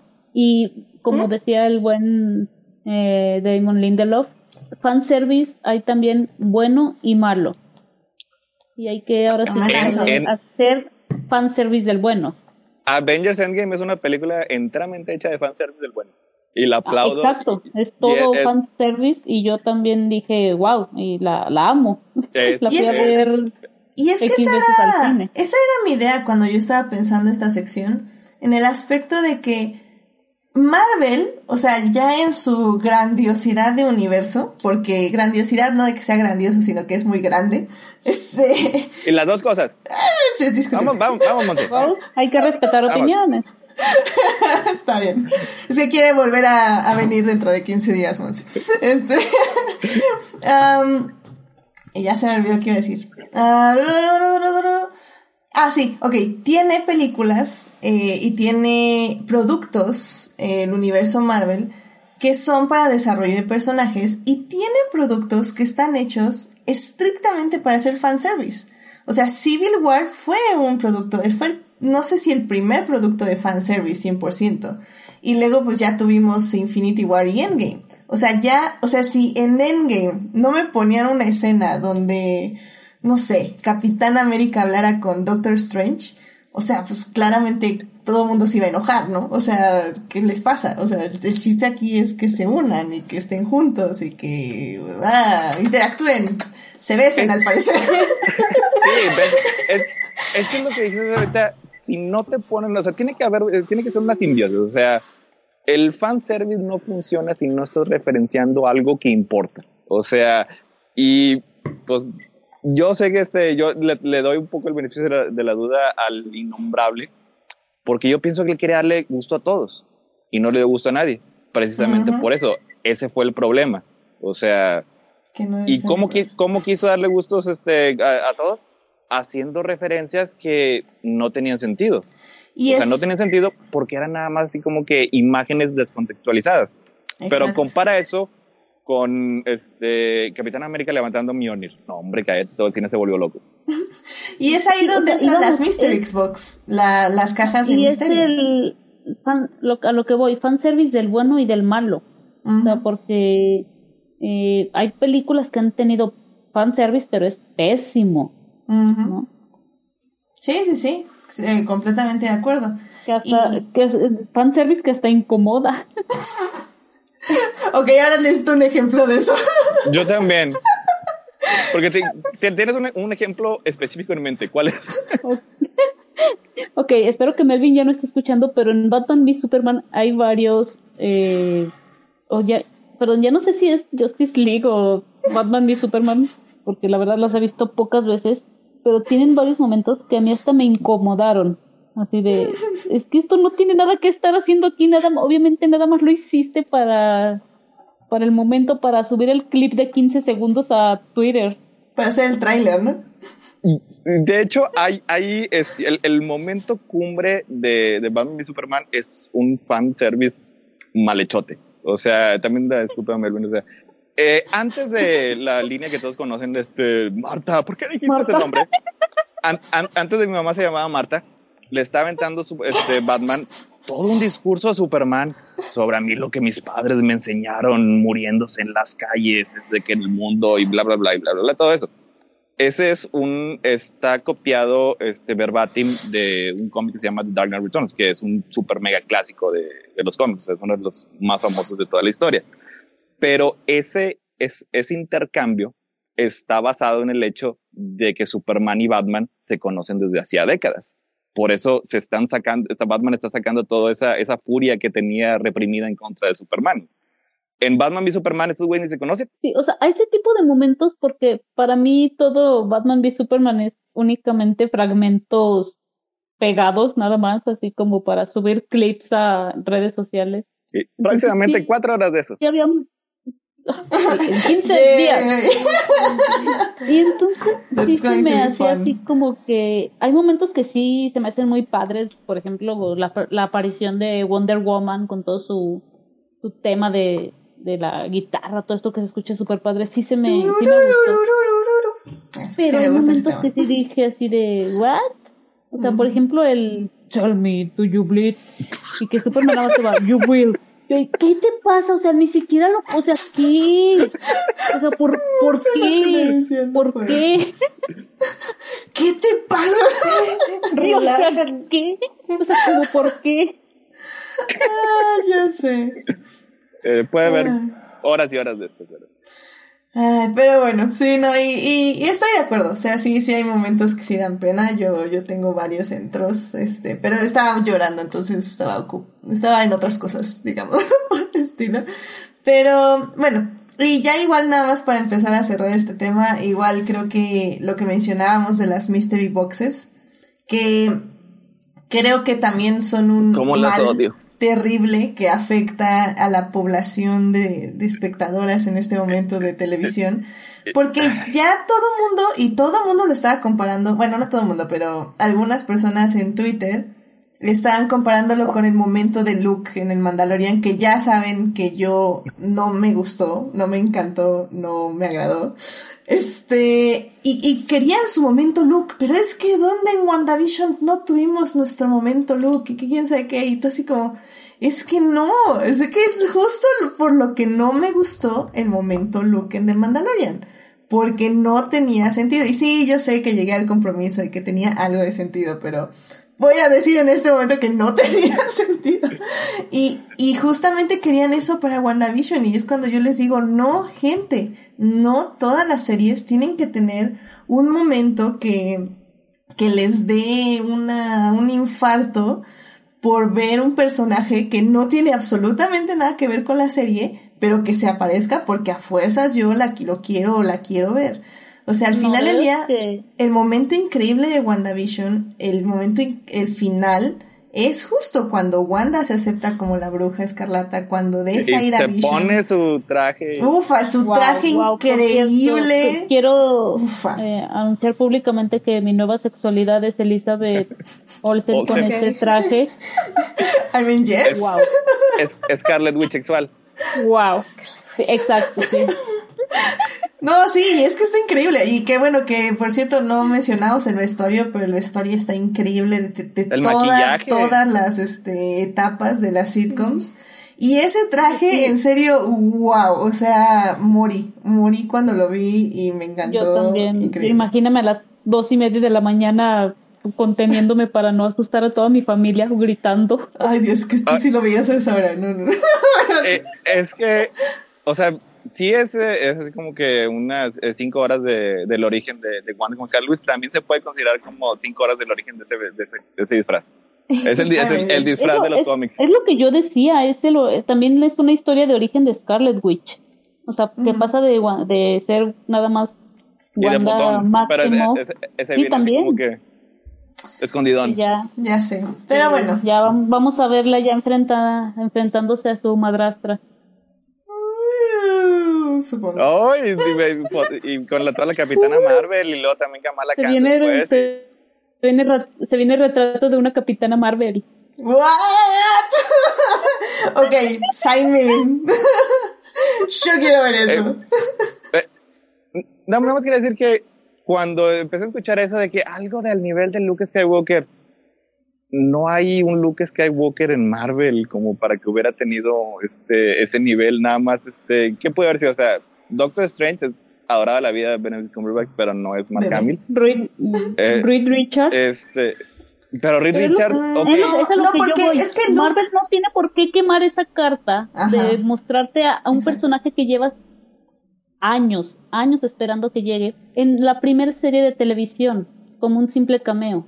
No, y- tiene sentido. Y deja eso, es que es, sí es cierto lo que dice Héctor. No hay ningún personaje que no hayamos visto en 30 años y que de repente se aparezca a salvar el día. O sea, Capitán América se supone que ya está feliz, este, en el pasado o whatever. Robert Downey eh, Robert, Iron ¿está Man, muerto? por- ¿Está muerto? Un Iron Iron Man viajando en el pasado. Pues O ya, sea, es es- que quién, nada más. O sea, son los dos personajes que siento que cualquier persona pudo haber reconocido y que tenían, ahora sí que la franquicia o la saga o el universo en sus hombros. Y aún así, y ya no lo tienen, porque ya vamos a la nueva etapa. Entonces, ¿por qué te quieres aferrar del pasado? Let it go. Let it go. Yo Let solo it go. creo que es, no es una, o sea, ese argumento no, no el tuyo, al contrario, el argumento de que tenía que haber algo, no es una crítica, este, no es una crítica seria y, y por lo tanto no, no se sostiene y, y no, no influye en el futuro de los personajes. O sea, creo que vamos mucho, o sea, eh, nos, nos, este, nos vamos hacia ese lado. O sea, que muchas de estas críticas no parecen serias, o sea, porque están basadas así como que en, en argumentos como que bien endebles. O sea, es que no me dieron a mi Luke Skywalker. No. A ver, No, o sea, además, ¿qué? Algo No salió que yo quiero Mephisto. decir, sin, voy a decir esto sin, no quiero sonar ta- tan mamadora, o sea que sí voy a sonar muy mamadora, pero esta serie exhibió, dejó retratadas que muchas personas no saben ver series. Muchas Amén. de estas personas Amén, no habrían aguantado, ya mencioné los, no habrían aguantado Smallville, que esperamos 10 años para ver a Clark con el traje medio segundo. Y ni, ni, ni, se lo, Ni lo se bien. ni se lo, digo, fue ni se lo digital. puso. Fue digital. O sea, no habrían aguantado todo esto. O sea, porque hasta me acuerdo de una, una nota que salió por ahí de IndieWire de, es que mm, WandaVision nos debe respuestas. No, no te debe respuestas. Aprende a ver series y también aprende a que una serie te debe de dejar con dudas. No debe de responderte todo. Mm. Fíjate, yo, yo sí creo que, te de- que, que nos debía respuestas y yo creo que nos la dio. O sea, yo pero creo que las es necesarias. Para mí no, Las para mí una serie no tiene que, no tiene que responderte todo. Incluso para de mí está las- padre cuando te deja con algunas dudas, ¿no? O sea, por ejemplo, The Americans. No sé si Edith sí la vio, ¿no? Él sí la vio. O Me sea, encantó. ¿Verdad que te deja con algunas dudas, no? Claro. Te deja con, te, te deja con un Eh, Y eso de es lo dudas. padre para mí. Pero, pero es que como dicen, o sea, te deja con algunas dudas, pero no, o sea, no son importantes. Las o sea, la- necesarias. las, ajá, o sea, lo que te responde es lo de la trama, el arco, el desarrollo para la conclusión y el cierre de sus arcos. O sea, creo que también es algo que pasa con The Leftovers. O sea, Leftovers cierra los arcos de sus, de sus dos personajes principales y todos los demás a la fregada. ¿Quién sabe qué les pasó? O sea, y eso está bien.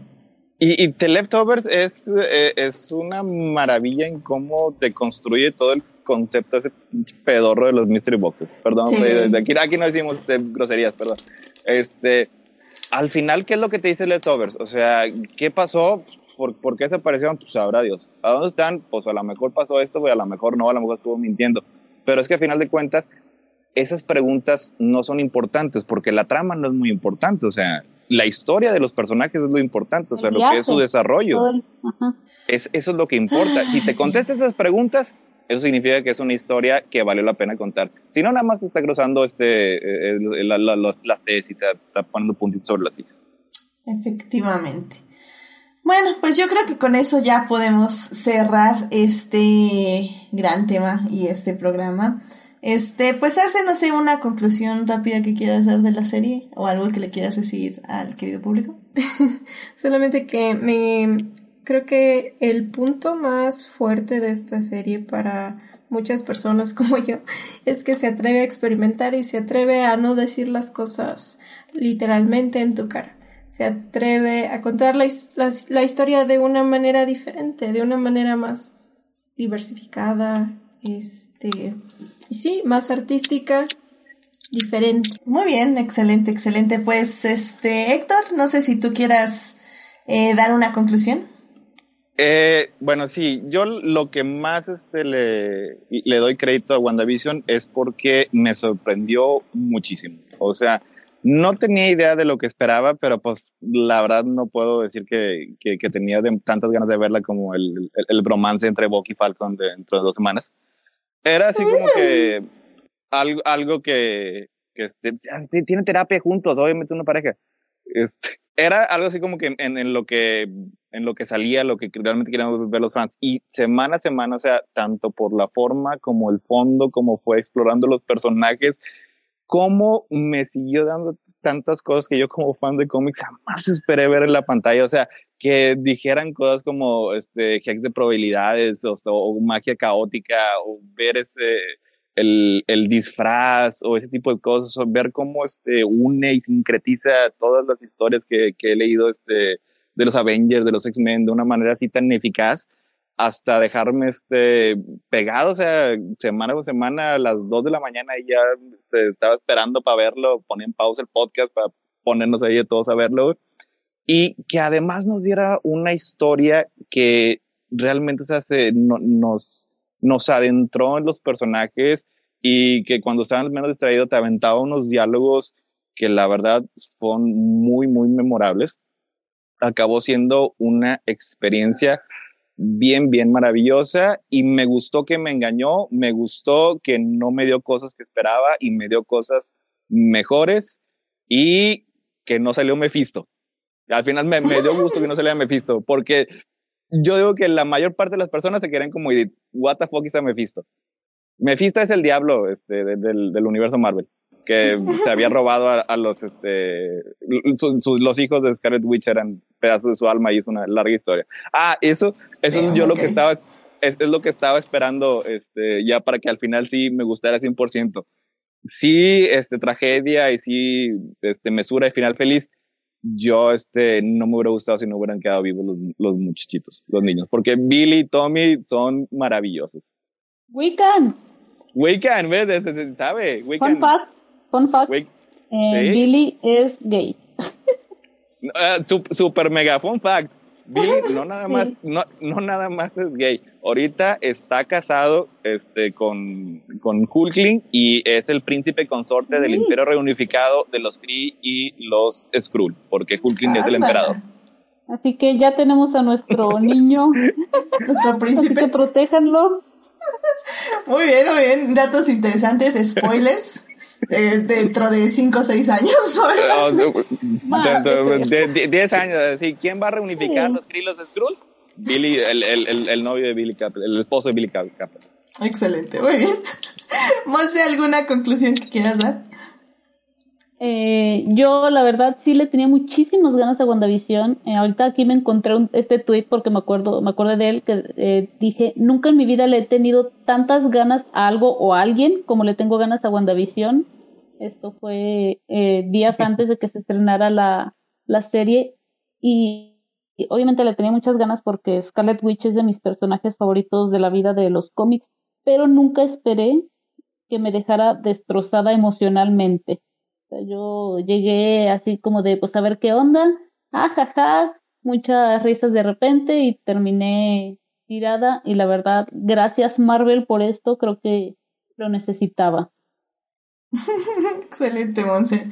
Sí, digo, ya eh, no, no quiero agregar más. Em, igual, me sorprendió, me sorprendió muchísimo y creo que para mí es el producto Marvel que más me ha agradado hasta ahora y que me ha hecho sentir algo lo cual es extraño.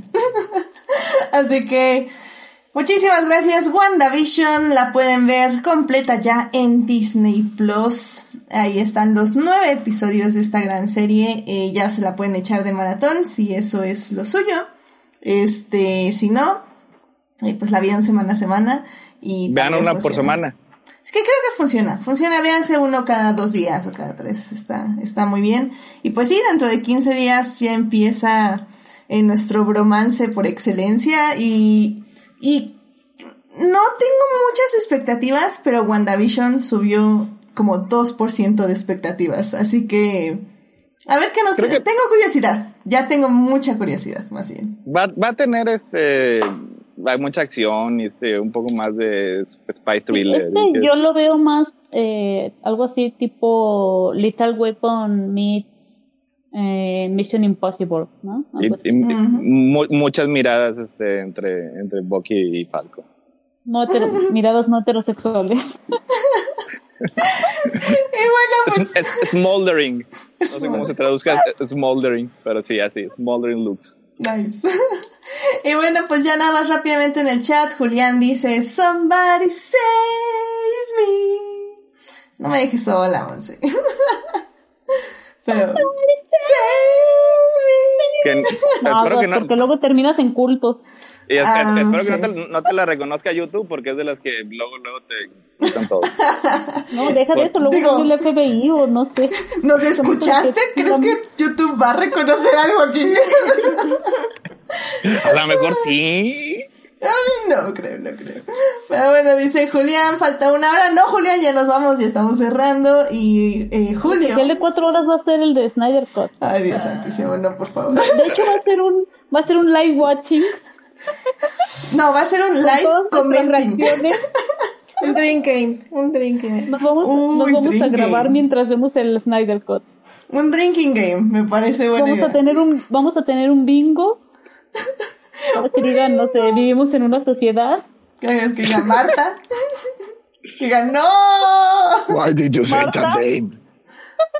Ay, va a estar bueno, va a estar bueno. Únanse dentro de 15 días porque va a estar bueno. Ay, Dios mío, qué horror.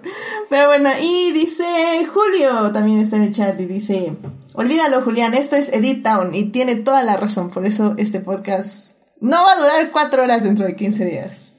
Tienen mi palabra, va a durar lo que tenga que durar, que son 2 horas. 4 horas, 2 horas dos veces. qué horror. Ay, ay, pero bueno. Ay, ay, ay, ay, ay, ay. Um, ñam, ñam, ñam, ñam, ñam. Pues vámonos. Uh, sí, no, ya, vámonos. Nos despedimos ya, ¿no? ¿O tenían recomendaciones? Es Edit Town. lo, Mira, que nada más, lo que diga Julián. Y yo sé que Julián eh, va a decir que sí, así que está bien, vámonos rápidamente a las recomendaciones. de la estuvo un poco tramposo, pero ok. Es Edit Town. Ay, vámonos rápido a las recomendaciones de la semana. I love movies. Gosh, I love movies. Muy bien, pues ya estamos aquí en las recomendaciones de la semana que van a ser extremadamente rápidas, así que Arce, ¿qué te gustaría recomendarle al público esta semana? ¿Película, serie? Este, serie, eh, la vi hace unos meses, se llama Devs. Es este, una serie de ciencia ficción, con una historia muy chida este, sobre filosofía y tecnología. Yay. Excelente. ¿Dónde la pueden ver? No lo sé. Medios alternativos. Medios alternativos. Medios alternativos. Esta serie está muy buena. Ah, bueno, yo también eh, tiene garantía de Monse. es de Alex Garland, eh, de Ex Máquina. Es muy buena oh, Mira, qué interesante. Ay, es la que yo tenía guardada para ver. Me ha olvidado ver Fue de mis este favoritas del año pasado. Nice, ok, ok. ¿Me puedes repetir el nombre, Arce? Devs con Devs, ok. Devs en medios alternativos. Excelente, muchísimas gracias, Arce. Héctor, eh, una serie película que te gusta recomendar rápidamente. Eh, la que recomendé desde las gradas la semana pasada, El Exorcista, es The Exorcist, es una especie de secuela a la película este, de William de los 70 que todos conocemos. Eh, son básicamente, es lo mismo, es un, un, par de sacerdotes que tienen que ayudar a una familia que está siendo este, atormentada por, este, por un demonio sí tiene el, el, nombre del exorcista y es una secuela, solo que yo diría que tiene así como que un poquito de, de enfoque, un, vamos a decir, más moderno, porque vamos a decir que estos padres son este, menos el padre Carras y más Dini San. tiene dos temporadas, es uh, un caso por temporada, este, la cancelaron desafortunadamente, así que lo que es la, la long running eh, plot, ese pues, no la van a, este, no la van a solucionar. Acababan, se iban a enfrentar con el Vaticano, que estaba siendo infiltrado por los demonios y, y cosas así, así que bueno, se quedó, pero este, lo que es los dos casos de cada temporada están eh, muy padres y la pueden ver en Amazon Prime. Perfecto, entonces The Exorcist o El Exorcista en Amazon Prime. Muchísimas gracias. Monse, ¿qué te gustaría recomendarle al público esta semana?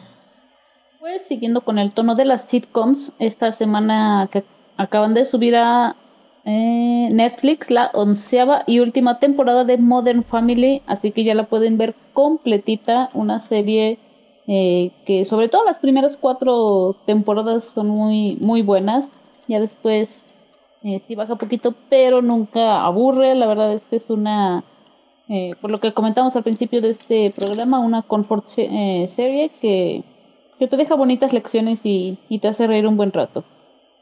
Excelente, excelente. Muchas gracias, Monse. Modern Family en Netflix ya están las 11 temporadas. Muy bien. am, Héctor, nada más, Julián nos pregunta que si la del exorcista es la del 2016. Sí, creo que sí.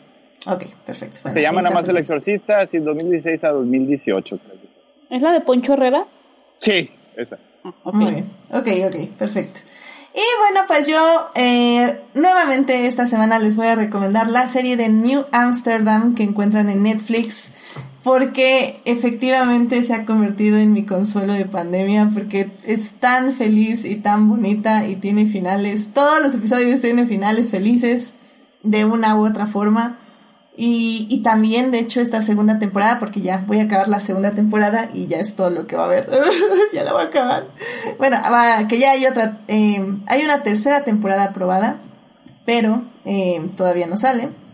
Entonces, eh, esta segunda temporada, de hecho, también eh, habla mucho del duelo y de cómo lo llevan muchas personas de forma diferente. Entonces ha estado muy padre, eh, como digo ya la semana pasada se las recomendé habiendo visto creo que como 15 capítulos y ahora ya vi las dos temporadas que son de 20 episodios cada una más o menos. Eh, se las recomiendo mucho, me encantó, me encantó, tiene todo lo bueno de dramas médicos, eh, este, eh, descubrimientos milagrosos de último minuto, drama, este, terapia, este, emocional y finales felices. Así que, y también lucha contra el sistema. Entonces también eso está padre porque el sistema de salud está hecho un asco en Estados Unidos y también aquí en México. Entonces, está súper padre. La verdad, y súper diversa, lo cual también está muy interesante y historias muy diversas. Así que, vayan a ver New Amsterdam en Netflix. Y bueno, pues ya con eso llegamos al final del programa. ¡Woo! Muchísimas gracias Arce, Monse y Héctor por acompañarnos el día de hoy. Gracias Arce por estar aquí de nuevo en Adictia Visual. Gracias Eh, ¿Dónde te puede encontrar nuestro público? Este, en Instagram, eh, con arroba arcadia-ix, como 9 en romano. Y pues, ya. Muy bien, excelente. Muchas gracias, Arce. Y um, eh, se me fue el abecedario. Héctor, muchísimas gracias por venir al programa. ¿Dónde te puede encontrar nuestro público? Gracias, ya sabes siempre es un gusto este, venir aquí a.